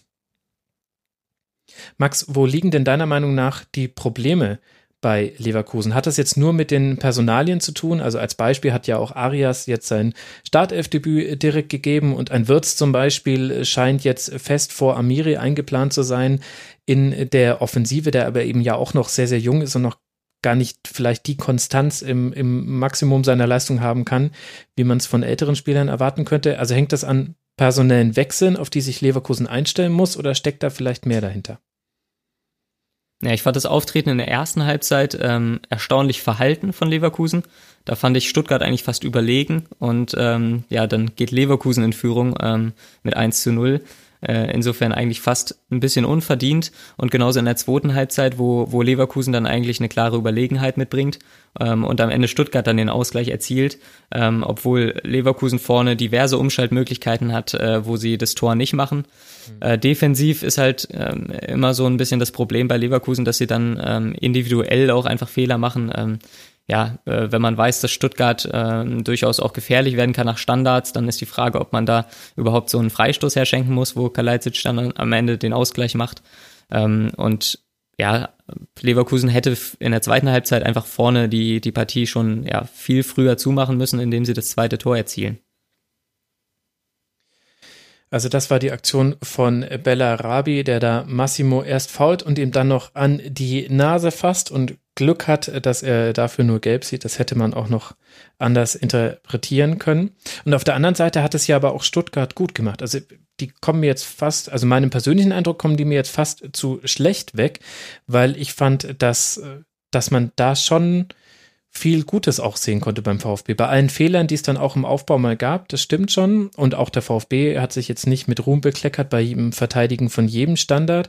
Aber zum Beispiel Kulibali, der reinkam und zwar auch nicht jeden, jedes direkte Duell gewonnen hat, aber so eindeutig für Probleme gesorgt hat bei, bei den Leverkusenen Außenspielern oder eben auch bei einem Kalajdzic, der wirklich nicht das beste Spiel gemacht hat. Man dachte eigentlich, das würde überhaupt nicht sein Spiel werden, der aber auch in den entscheidenden Szenen dann doch wieder da war und ja auch das Tor wunderbar macht. Also ich fand das für einen Aussteiger durchaus beachtlich. Oder bin ich da jetzt zu Stuttgart freundlich? Nee, absolut. Also ich war auch positiv überrascht. Ich hatte zuvor eigentlich ähm, nur das eine oder andere Stuttgart-Spiel in der zweiten Liga gesehen und war dann noch nicht allzu überzeugt von äh, Matarazzo. Aber ähm, gerade die Leistung jetzt gegen Leverkusen, auch da ein klarer Plan erkennbar, ähm, hat mich überrascht. Ähm, hat ja Leverkusen durchaus auch Probleme bereitet in der ersten Halbzeit ähm, durch das Pressing, hm. ähm, wo sie ganz klar immer wieder auf die äh, linke Aufbauseite von Leverkusen gelenkt haben ähm, und dann ähm, ja schnell versucht haben umzuschalten, ähm, mit Wamangi Tuka auch einen ähm, ja, Spieler haben, der da die Qualität mitbringt, über den Flügel umzuschalten. Ähm, und mit Ball war es natürlich äh, in gewisser Weise äh, doch direktes Aufbauspiel, ähm, aber tatsächlich auch mit ein paar Parallelen äh, zu, ne, zu einer Eintracht beispielsweise aus Frankfurt, ähm, weil sie es teilweise gut flach lösen über Endo. Ähm, der hat mir als Sechser gerade mit Ball gut gefallen hm. und aber immer wieder die Möglichkeit haben, eben lang zu überspielen, ähm, vorne Stürmer haben, die die Bälle festmachen können, ähm, um dann halt wieder, wieder über die Flügel zu kommen, die Box zu besetzen.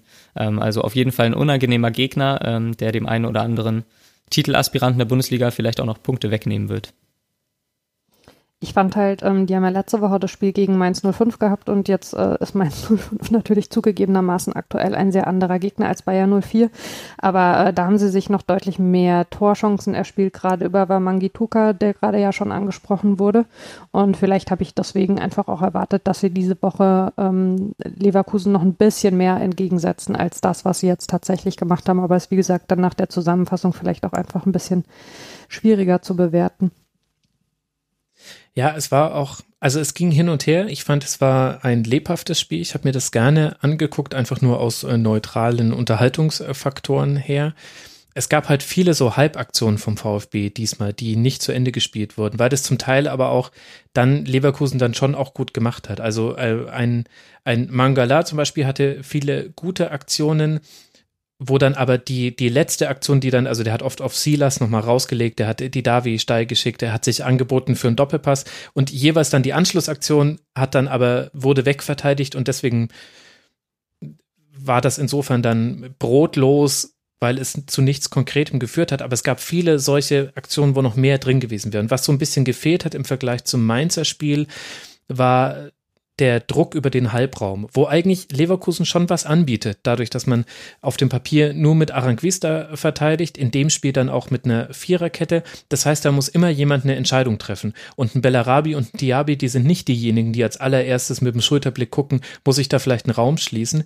Und Castro hat das im Spiel gegen Mainz 05 so gut gemacht, immer wieder, immer wieder in diesen Halbraum auch einfach anzudribbeln manchmal So einfach wird es einem von Leverkusen jetzt nicht gemacht, aber da waren, da waren trotzdem Räume offen und, und da, da glaube ich, lag dann noch der Sieg auf der Straße für Stuttgart. Wenn man es mehr geschafft hätte, in diese Räume reinzukommen und dann hat man ja die Zielspieler auch vorne drin. Du kannst durchstecken auf den Didavi, du kannst einen Außenspieler mitnehmen. Das hat ja dann Massimo auch noch ein bisschen offensiver interpretiert als Sosa oder Sosa, wie er genannt wurde von, äh, von äh, Bayer, was, äh, glaube ich, der Kommentator von Sky.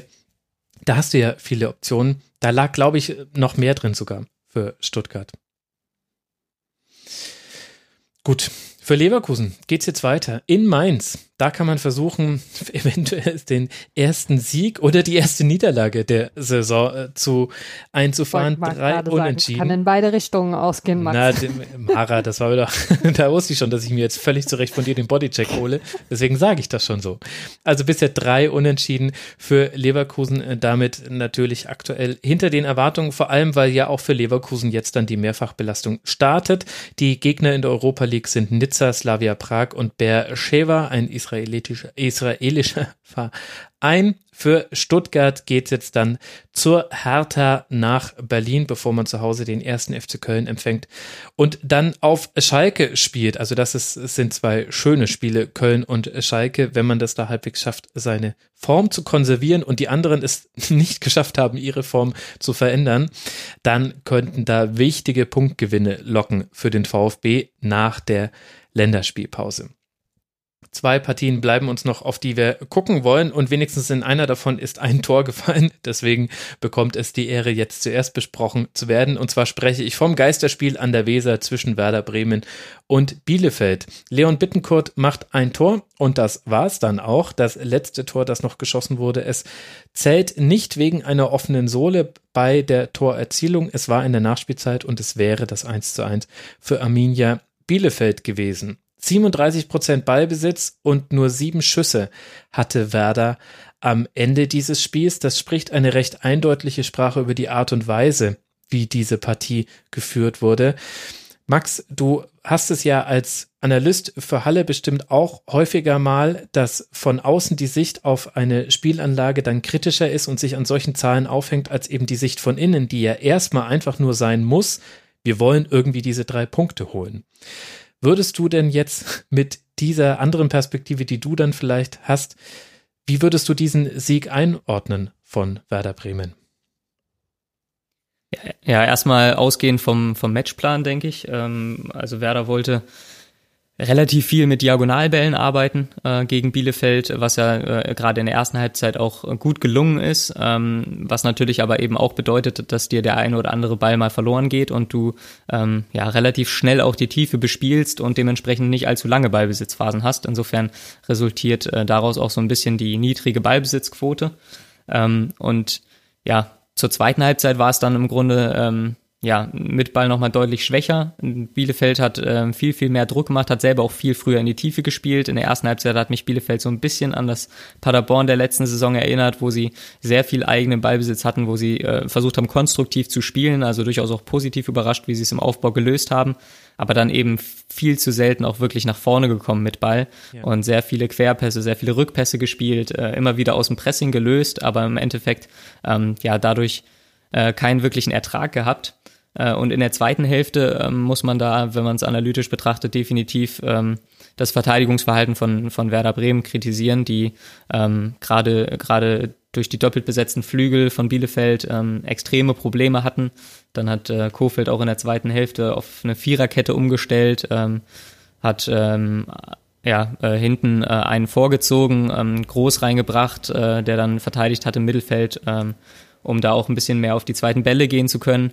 Ähm, und dann ist es aus taktischer Sicht gar nicht so einfach zu sagen, woran es liegt, ähm, weshalb man dann Bielefeld so viele Chancen zulässt. Vielleicht auch ja gewissermaßen ein psychologischer Grund, der dahinter steckt. Hm. Ähm, aber obwohl sie ja den, die Führung im Rücken hatten, ähm, wurden sie immer unsicherer und hätten am Ende gut und gerne eben auch durchaus noch den, den Ausgleichstreffer fangen können. Wie eindeutig, wenn ich mal kurz auch eine Frage stellen darf, fandet ihr denn äh, die Situation mit dem nicht gegebenen Tor?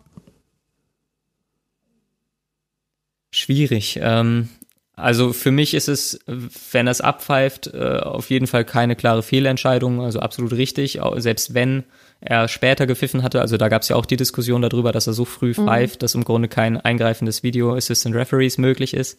Ich denke, selbst wenn er ähm, erst nach dem Torerfolg pfeift, würde der äh, VAR dann nicht mehr eingreifen. Ähm, für mich ist es äh, durchaus ähm, ja als gefährliches Spiel zu werten, ähm, weil er mit offener Sohle hingeht und unabhängig davon, dass er dann den Ball zuerst trifft, ähm, ja, riskiert er dann quasi eine Verletzung des Werder-Verteidigers, Velkovic in dem Fall. Also für mich ähm, absolut möglich, das abzupfeifen. Ähm, wenn er es nicht macht, glaube ich, würde der Video Assistant Referee genauso wenig eingreifen. Insofern ähm, auch Glück auf Seiten von Werder und eine sehr, sehr schwer zu bewertende Situation für mich. Mhm.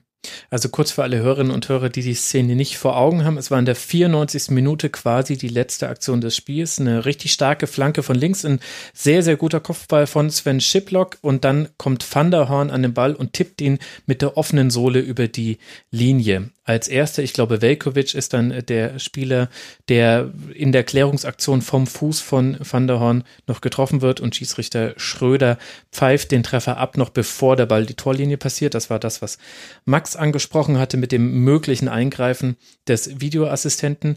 Äh, ich würde auch sagen, er kann diesen Ball, er spielt diesen Ball mit einer offenen Sohle, was in jeder anderen Situation abgepfiffen worden wäre und erzielt deshalb das Tor. Und dann ist es für mich tatsächlich auch irregulär, weil äh, hätte er irgendwie noch, hätte er den Ball anders gespielt, dann wäre es, war er zuerst am Ball, aber so verschafft er sich ja durch die offene Sohle auch einen Vorteil.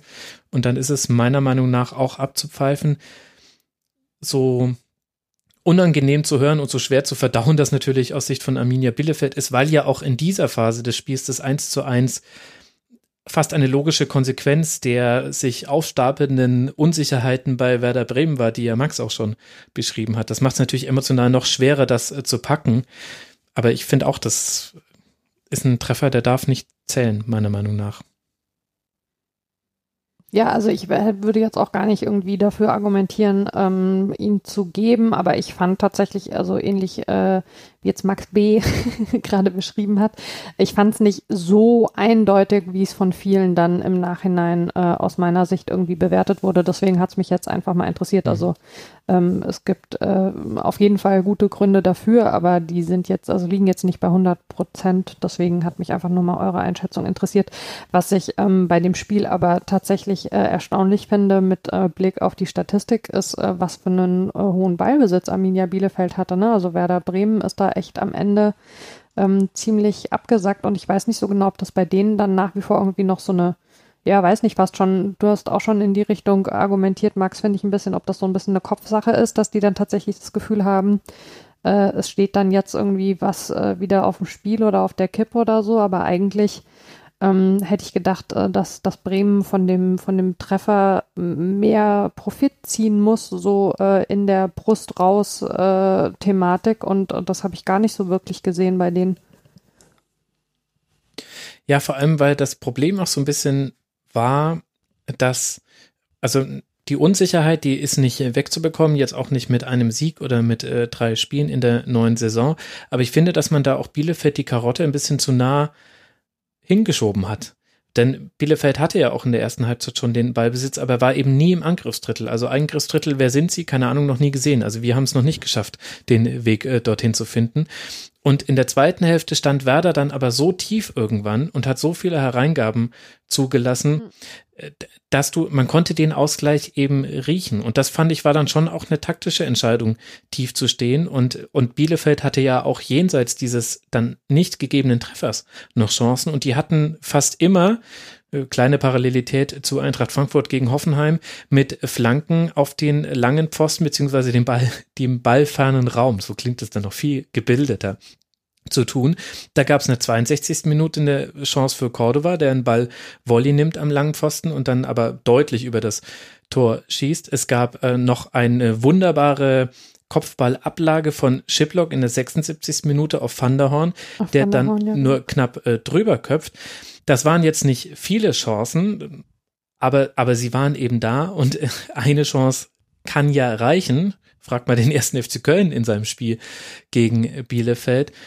Und da fand ich, also das ist alles erklärbar, wie Werder Bremen gespielt hat und man muss es auch nicht überdramatisieren, weil es geht jetzt erstmal darum, Punkte zu sammeln und damit vielleicht dann auch die eigene Spielweise wieder zu ändern. Aber ich finde es erstaunlich, weil ja eigentlich in der ersten Halbzeit viele Dinge sehr gut geklappt haben und man eigentlich Arminia Bielefeld sehr effektiv so ein bisschen nicht seiner Stärken beraubt hat, sondern man hat Bielefeld weiter die Stärke im Aufbau gelassen und hat ihn aber halt das Angriffsdrittel komplett, weggenommen und die Arminia wusste nicht so wirklich, was man dagegen tun soll, weil auch lange Bälle auf Kloster dann nicht äh, geholfen haben in dieser Phase. Zumindest. Das halt, wenn man, wir hatten es ja bei den anderen Vereinen, die in der letzten Saison, also bis zum Schluss da unten drin waren, eben ähm, schon davon, also gerade eben Schalke, Mainz, äh, mit Abstrichen auch Köln, ähm, wieder die Frage mit, mit der Unsicherheit ist und wie lange es dauert, bis man sich stabilisiert und erholt. Und es ist echt erstaunlich, dass Bremen ja deutlich besser als diese Vereine in die Saison gestartet ist, aber man eben doch trotzdem noch sieht, also dass sowas eben nicht mit ein paar Spielen erledigt ist, sondern dass das schon längere Prozesse sind. Also und die hatten ja nun sogar die gemeinsame Vorbereitung und alles auch, aber mhm. trotzdem finde ich, merkt man da immer noch aus was für einer Saison die einfach gekommen sind. Oder was für eine Vorsaison die im Rücken haben, so.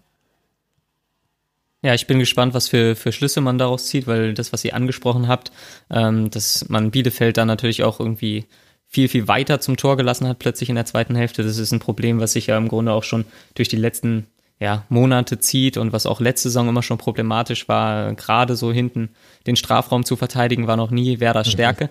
Ähm, und da bin ich gespannt, ähm, ja, wie man da in den nächsten Spielen agiert ob man äh, sich da auch traut, dann wirklich auch mal in Führung trotzdem weiter mutig vorne, vorne drauf zu pressen. Ähm, weil das, denke ich, durchaus auch eine Ursache dafür, dafür ist, warum Werder äh, sich dann doch auch häufig in Führung nochmal äh, ja, einen Gegentreffer kassiert. Mhm. Gut, so ist es jetzt ja nicht gekommen und deshalb äh, sammelt Werder schon seinen zweiten Sieg dieser Saison nach dem Auswärtsdreier auf Schalke in der letzten Woche. Jetzt eben das 1 zu 0 gegen Bielefeld. Nach der Länderspielpause geht es weiter in Freiburg und man darf auch bei Werder Bremen dann gespannt sein, in welcher personellen Besetzung stand jetzt wissen wir noch nicht, ob David Klaassen wieder zu Ajax Amsterdam zurückwechseln wird im nicht im direkten Sinne, aber in seiner Spielerbiografie gemeint. Für Arminia Bielefeld, die jetzt eben dann mit vier Punkten, also mit einem Sieg, einem Unentschieden und einer Niederlage gestartet sind, geht es nach der Länderspielpause weiter mit dem Heimspiel gegen den FC Bayern. Und damit landen wir bei zwei Mannschaften, die wir noch nicht besprochen haben. Und eine davon, nämlich der VfL Wolfsburg, die hätte so gerne, dass ich jetzt auch sprechen würde über die kommenden Europa League Gegner. Allein das sollte nicht sein. Bei AEK Athen geht man zwar mit 1 zu 0 in Führung. Perwan hält noch einen Strafstoß aber dann kassiert man erst den Ausgleich und dann in letzter Minute noch die Niederlage und jetzt bist du ganz früh in die Saison gestartet und für was? Für nix. Du darfst nicht international spielen. Das war die Vorgeschichte zu dieser Partie gegen den FC Augsburg und gemessen daran war das, was Wolfsburg in der ersten Halbzeit vor 4632 Zuschauern gezeigt hat, dann vielleicht sehr positiv einzuordnen. Keine hängenden Köpfe, dafür dann doch durchaus ein paar Chancen, allerdings auch auf beiden Seiten. Die zweite, die passte dann schon eher zu dem Ergebnis, zu dem es am Ende kam, nämlich es blieb beim 0 zu 0 vom Anpfiff. Mara, was können wir aus diesem Spiel mitnehmen, aus diesem 0 zu 0? Tja, gute Frage. Also ähm, ich fand, äh, du hast gerade schon ein bisschen angesprochen, ich fand es eigentlich äh, gerade in der ersten Halbzeit so vom kämpferischen her ausgeglichen. Die erste Halbzeit war eigentlich insgesamt auch so ganz ansehnlich. Spielerisch hat Wolfsburg schon mehr gemacht, vor allen Dingen über die Flügel. Ich meine, es gab ja auch mhm. ähm, den einen Treffer ähm, äh, von Breckerloh, der da aus 17 Metern eingenetzt hat, der dann aber eben äh, richtigerweise wegen dem Weghaus abseits äh, zurückgenommen wurde. Ähm, ich fand sie insgesamt in der zweiten Halbzeit Wolfsburg dann überlegener. Ich hatte auch das Gefühl, dass Augsburg sich dann da sehr weit zurückgezogen hat. Ähm, Augsburg, finde ich, muss man aber also auf jeden Fall äh, großen Respekt dafür zollen, dass sie jetzt äh, schon dann in dem Spiel eben, sie, warte mal, wie viele Punkte haben sie jetzt insgesamt? Sieben, ich war gerade bei vier, aber stimmt nicht, die haben ja sogar schon zwei Spiele gewonnen. Also Augsburg ist aktuell äh, Tabellenzweiter, also läuft es nicht so schlecht. Das ist äh, echt erstaunlich. Also Hut ab ähm, und äh, ich finde, sie haben das gegen Wolfsburg schon durchaus auch geschickt gemacht, also indem sie eben ihnen den Zahn dahingehend gezogen haben, dass Wolfsburg aus der eigenen Überlegenheit nichts machen konnte. Ähm, also äh, aus Mainzer Sicht wieder muss man sagen, ist äh, fast erschreckend, wenn äh, eine Mannschaft wie Augsburg so gut natürlich in die Saison startet, äh, weil die ja immer zu denen zählen, die man theoretisch auch hinter sich lassen kann. Ähm, aber das, das war schon sehr ansehnlich, was die gemacht haben. Für Wolfsburg ist es natürlich, muss man sagen, schon ärgerlich, also dass sie es nicht geschafft haben, das Tor zu machen, äh, weil es wäre eigentlich also von den, von den Spielanteilen und wenn man jetzt mal rein auf die äh, Statistik schaut, auch also Thema Torschüsse und so schon eindeutig verdient gewesen. Aber insofern äh, hat Augsburg da clever dagegen gehalten. Und ja auch Max, in einer anderen Art und Weise, als man es jetzt in der letzten Woche gesehen hat, gegen den BVB beim überraschenden Heimsieg am zweiten Spieltag, stand Augsburg noch sehr tief und hat Umschaltmomente dann für die Tore genutzt, also eine Standardsituation und einen Umschaltmoment. Und gegen Wolfsburg war das jetzt aber zumindest in der ersten Halbzeit viel aktiver mit einem höheren Zustand und auch sehr vielen Chancen nach tiefen Bällen hinter die Kette von Wolfsburg und nach Umschaltmomenten. Sind es so die zwei Geschmacksrichtungen, die wir vom FCA zu sehen bekommen werden in dieser Saison? Ja, ich denke, das passt ganz gut. Ähm, das wird keine Mannschaft sein, die diese Saison ähm, großes Spiel machen, äh, vermutlich gegen keinen Gegner. Ähm, aber ja, die zwei Möglichkeiten, entweder tiefer zu stehen, weil ich finde, sie haben eigentlich, auch eine gute Boxverteidigung im Vergleich zu anderen Bundesligisten, also kriegen ja. Flanken eigentlich ganz gut verteidigt. Ja. Ähm, haben aber natürlich auf der anderen Seite durchaus auch vorne Spieler, sowohl die beiden Stürmer als auch Flügelspieler, Caligiuri, aber auch Hahn, der ein unglaubliches Endtempo mitbringt. Ähm, damit haben sie natürlich auch Spieler, äh, wo man schnell umschalten kann. Ähm, äh, Im Mittelfeld äh, bringen sie zweikampfstarke Spieler mit, die eben auch mal mannorientiert äh, hoch anlaufen können. Und ähm, ich denke, das wird immer das, das Augsburger Spiel sein, dass man da eben ähm, ja ganz klar verteidigt, eine klare Linie hat, also entweder wirklich etwas tiefer steht oder halt äh, versucht, den Ball etwas höher zu gewinnen, um dann schnell umzuschalten oder halt mit Ball über die Flügel zu kommen. Und ähm, von Wolfsburg ähm, ja, kommt dann ähm, häufig zu wenig Variabilität. Also es ist zu ausrechenbar.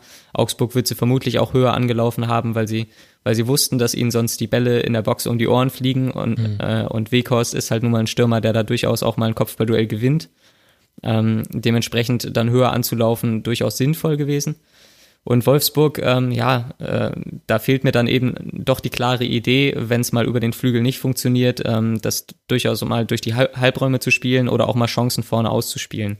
Also da, ähm, das ist, glaube ich, so der, der ähm, Knackpunkt, warum Wolfsburg es aktuell nicht schafft, ähm, höher mitzuspielen in der Bundesliga oder eben auch international erfolgreich zu sein da eben eine Variabilität mitzubringen, die andere Teams besitzen, Wolfsburg aktuell noch nicht. Und wenn ich mir jetzt angucke, von, von wo die Schüsse, die Wolfsburg ja hatte äh, gegen Augsburg, das waren ja eine Menge, wie Mara angesprochen hat. Ähm, aber wenn ich mir angucke, von wo die sind, dann ähm, ist es halt auch viel, äh, ja, wir schießen jetzt mal aus der Distanz drauf mhm. und gucken, was passiert. Also da gerade Chancen herausspielen, ähm, vielleicht nochmal den Ball querlegen, das, was, was Dortmund beispielsweise so stark macht, dass sie eben nur aus klaren Schusspositionen schießen. Ähm, das fehlt mir bei Wolfsburg ähm, einfach, einfach noch, um ein absolutes Spitzenteam auch zu sein oder zu werden. Ja, von neun Schüssen äh, kam die, äh, von 18 Schüssen, Entschuldigung, kam die Hälfte, nämlich neun von außerhalb des Strafraums, äh, zum Teil auch weiter außerhalb des Strafraums. Und die Probleme im Halbraum hatte man, obwohl nominell das Mittelfeld zumindest der letzten Saison gespielt hat. Gilovogie auf der Sechs, Arnold und Schlager im Achterraum, zumindest im Ballbesitz. Also da gab es die Möglichkeiten. Und es gab auch die Möglichkeit, eine Schwachstelle bei Augsburg aufzudecken. Die rechte Seite hatte, der rechte Flügel hatte enorme Probleme. Framberger und Hahn, Otavio da mit mehreren gefährlichen Hereingaben, die dann zum Teil auch nur knapp verpasst wurden. Aber da hatte ich auch das Gefühl, jetzt auch mal abgesehen von dem korrekterweise zurückgenommenen Treffer, der erzielt wurde über eine solche Situation, aber dass eine Mannschaft aus dem oberen Tabellendrittel eigentlich eine solche Schwachstelle noch deutlicher offenlegen muss und noch, noch offensiver eigentlich bespielen muss. Wenn du merkst, da hat aus verschiedenen Gründen der Gegner gerade seine Probleme, dann also da hätte, das hätte Wolfsburg noch mehr für sich nützen können, fand ich in der ersten Halbzeit. Da waren sie fast dann ein bisschen zu gnädig und haben es dann manchmal komisch umständlich dann auf einmal auch gespielt, wo der direkte Weg eigentlich schon verfügbar war. Und ich habe noch die Statistik rausgesucht zu dem, was du gesagt hast, dass, äh, dass Wolfsburg eine sehr gute Strafraumverteidigung hat. Aktuell von allen Bundesligaspielern führend bei den Clearances sind Felix Udukai mit äh, 10 Clearances pro Spiel und Robeleo mit 8,3 Clearances pro Spiel. Darf man jetzt noch nicht komplett überbewerten, weil allein gegen Dortmund waren da, glaube ich, 17 und 11 bei beiden Spielern mit dabei, weil die wahnsinnig viel geflankt haben, der BVB. Aber äh, das äh, ist, äh, unterstreicht natürlich deine These. Flanken gegen Augsburg kann man machen, muss man jetzt aber selbst, wenn man Weghorst im, im Team hat, nicht mitrechnen, dass es funktionieren muss, um so zu sagen. Und dann, äh, was mir noch aufgefallen ist, äh, oder was ich mir noch notiert hatte, glaube ich, war das so, dass äh, das erste Spiel, in dem Raphael Gikiewicz so richtig den Unterschied gemacht hat für den FCA. Denn das darf man nicht vergessen, allein diese eine Parade gegen Memedi, der natürlich noch etwas platzierter abschließen kann, aber den noch um den Pfosten herum zu lenken, also Gikiewicz hatte wirklich richtig gute Aktionen in der Partie. Fand ich auch auffällig. War sogar noch eine zweite gegen Memedini und auch noch ein paar andere Situationen, wo man wirklich gemerkt hat, also das, was der für eine Verstärkung sein kann. Mhm. Also, das ist ein sehr erfolgreicher Bundesliga-Auftakt für den FC Augsburg gewesen, für den übrigens Iraklis mit Taxas auf der Trainerbank saß und nicht Heiko Herrlich, äh, der sich einen, jetzt habe ich gerade den Fachbegriff äh, vergessen, er hat äh, einen Zusammenfall der Lunge. Er hat Probleme mit der Lunge. Sagen wir einfach Probleme mit der Lunge. Man soll keine Halbwahrheiten verbreiten. Äh, ich habe es mir leider nicht aufgeschrieben. Der deshalb nicht auf der Trainerbank sitzen konnte für den FC Augsburg. Aber man hat es nicht gemerkt an diesem Spiel, was er dann positiv für Augsburg ausging. Für Augsburg geht gute Besserung an der Stelle. Gute Besserung an dieser Stelle. Ja, ich hätte jetzt nicht gedacht, dass Heiko Herrlich das hört. Aber falls Sie Zeit haben und es hören im Krankenbett, kommen Sie mal für ein Tribünengespräch vorbei. Dann äh, reden wir mal über Spielaufbau. Das würde mich interessieren. Das ist bei Augsburg nämlich ein bisschen äh, einfacher gestrickt, aber deswegen manchmal auch ein bisschen einfacher zu spielen, glaube ich, für die Spieler. Das, ähm, ja, da würde ich gerne mal mit Ihnen drüber sprechen, Herr Herrlich. Für Augsburg geht's weiter zu Hause gegen Leipzig nach der Länderspielpause, bevor man dann nach Leverkusen reist. Das sind die nächsten beiden Gegner und der VfL aus Wolfsburg darf sich dann in Gladbach beweisen, bevor man gegen Bielefeld spielt. Das sind die nächsten beiden Partien für den VfL.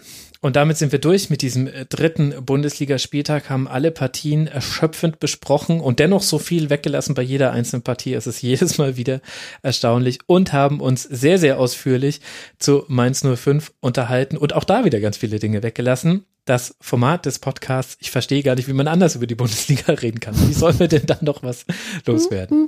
Ich danke euch beiden sehr, dass ihr euch äh, die Zeit genommen habt. Äh, danke dir, liebe Mara, Mara Pfeiffer, at Wortberatin auf Twitter. Und an der Stelle auch nochmal, ich weiß nicht, ob du es gelesen hast, im Forum wurdest du mehrfach gelobt für deinen Auftritt im Doppelpass. Das äh, gebe ich nicht nur weiter, sondern setze noch mein eigenes Lob mit drauf. Das war ganz danke, erfrischend, danke. dich da zu sehen. Und danke, dass du hier mit dabei ja, warst. Ja, war schön, wieder hier zu sein, natürlich. Wie bekommen wir deinen dein Roman Vergiftete Hoffnung? Äh, den gibt's äh, ganz normal im Buchhandel. Äh, man kann ihn, äh, wenn man ihn online bestellen möchte, äh, beispielsweise im Shop der Autorenwelt äh, bestellen oder man kann, wenn man ihn signiert haben möchte, mir auch auf Twitter schreiben und dann funktioniert auch das. Siehst du, darauf wollte ich nämlich hinaus. Holt euch den Roman signiert bei Mara. von dir, danke. Ad Wortberatin auf Twitter. Und ganz herzlichen Dank an Max Bergmann, unter anderem Analyst beim Hallischen FC. Wir hatten großes Glück, dass du Zeit hattest, jetzt mal für uns dann die erste Liga zu analysieren. Viel Erfolg dir in deiner Aufgabe in Halle und danke dir, dass du dir die Zeit genommen hast für den Rasenfunk. Ja, vielen Dank, dass ich dabei sein durfte. Immer wieder schön, eine Menge Bundesliga zu schauen und dadurch manchmal auch Teams zu sehen, Spiele zu sehen, die man sich sonst vielleicht gar nicht angucken würde und ähm, dadurch dann aber immer wieder auch positiv überrascht wird. das, hast du, das hast du auf so viele Arten und Weisen perfekt formuliert. Da möchte ich dann gar nichts mehr draufsetzen. Wer dir folgen möchte, kann das tun auf Twitter als @maxbergmann, also Bergmann nur halt ohne die Vokale hinten ran. Ihr werdet ihn schon finden, liebe Hörerinnen und Hörer. Und äh, damit endet diese Schlusskonferenz Nummer 284. Ich habe noch ein paar Empfehlungen und zwar, wenn ihr so von Badesalz geprägt wurdet wie ich in meiner Jugend, dann ist der neue Podcast Radio Badesalz für euch sehr empfehlenswert.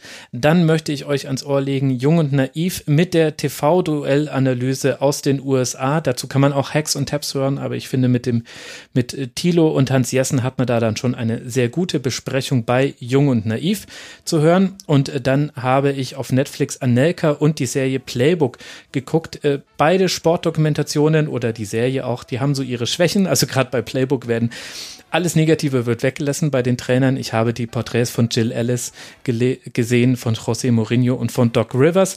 Aber dennoch für Sportinteressierte kann ich das empfehlen. Guckt euch das an. Wir hören uns nach der Länderspielpause. Bis dahin macht's gut. Ciao. Das war die Rasenfunk-Schlusskonferenz. Wir gehen nun zurück in die angeschlossenen Funkhäuser.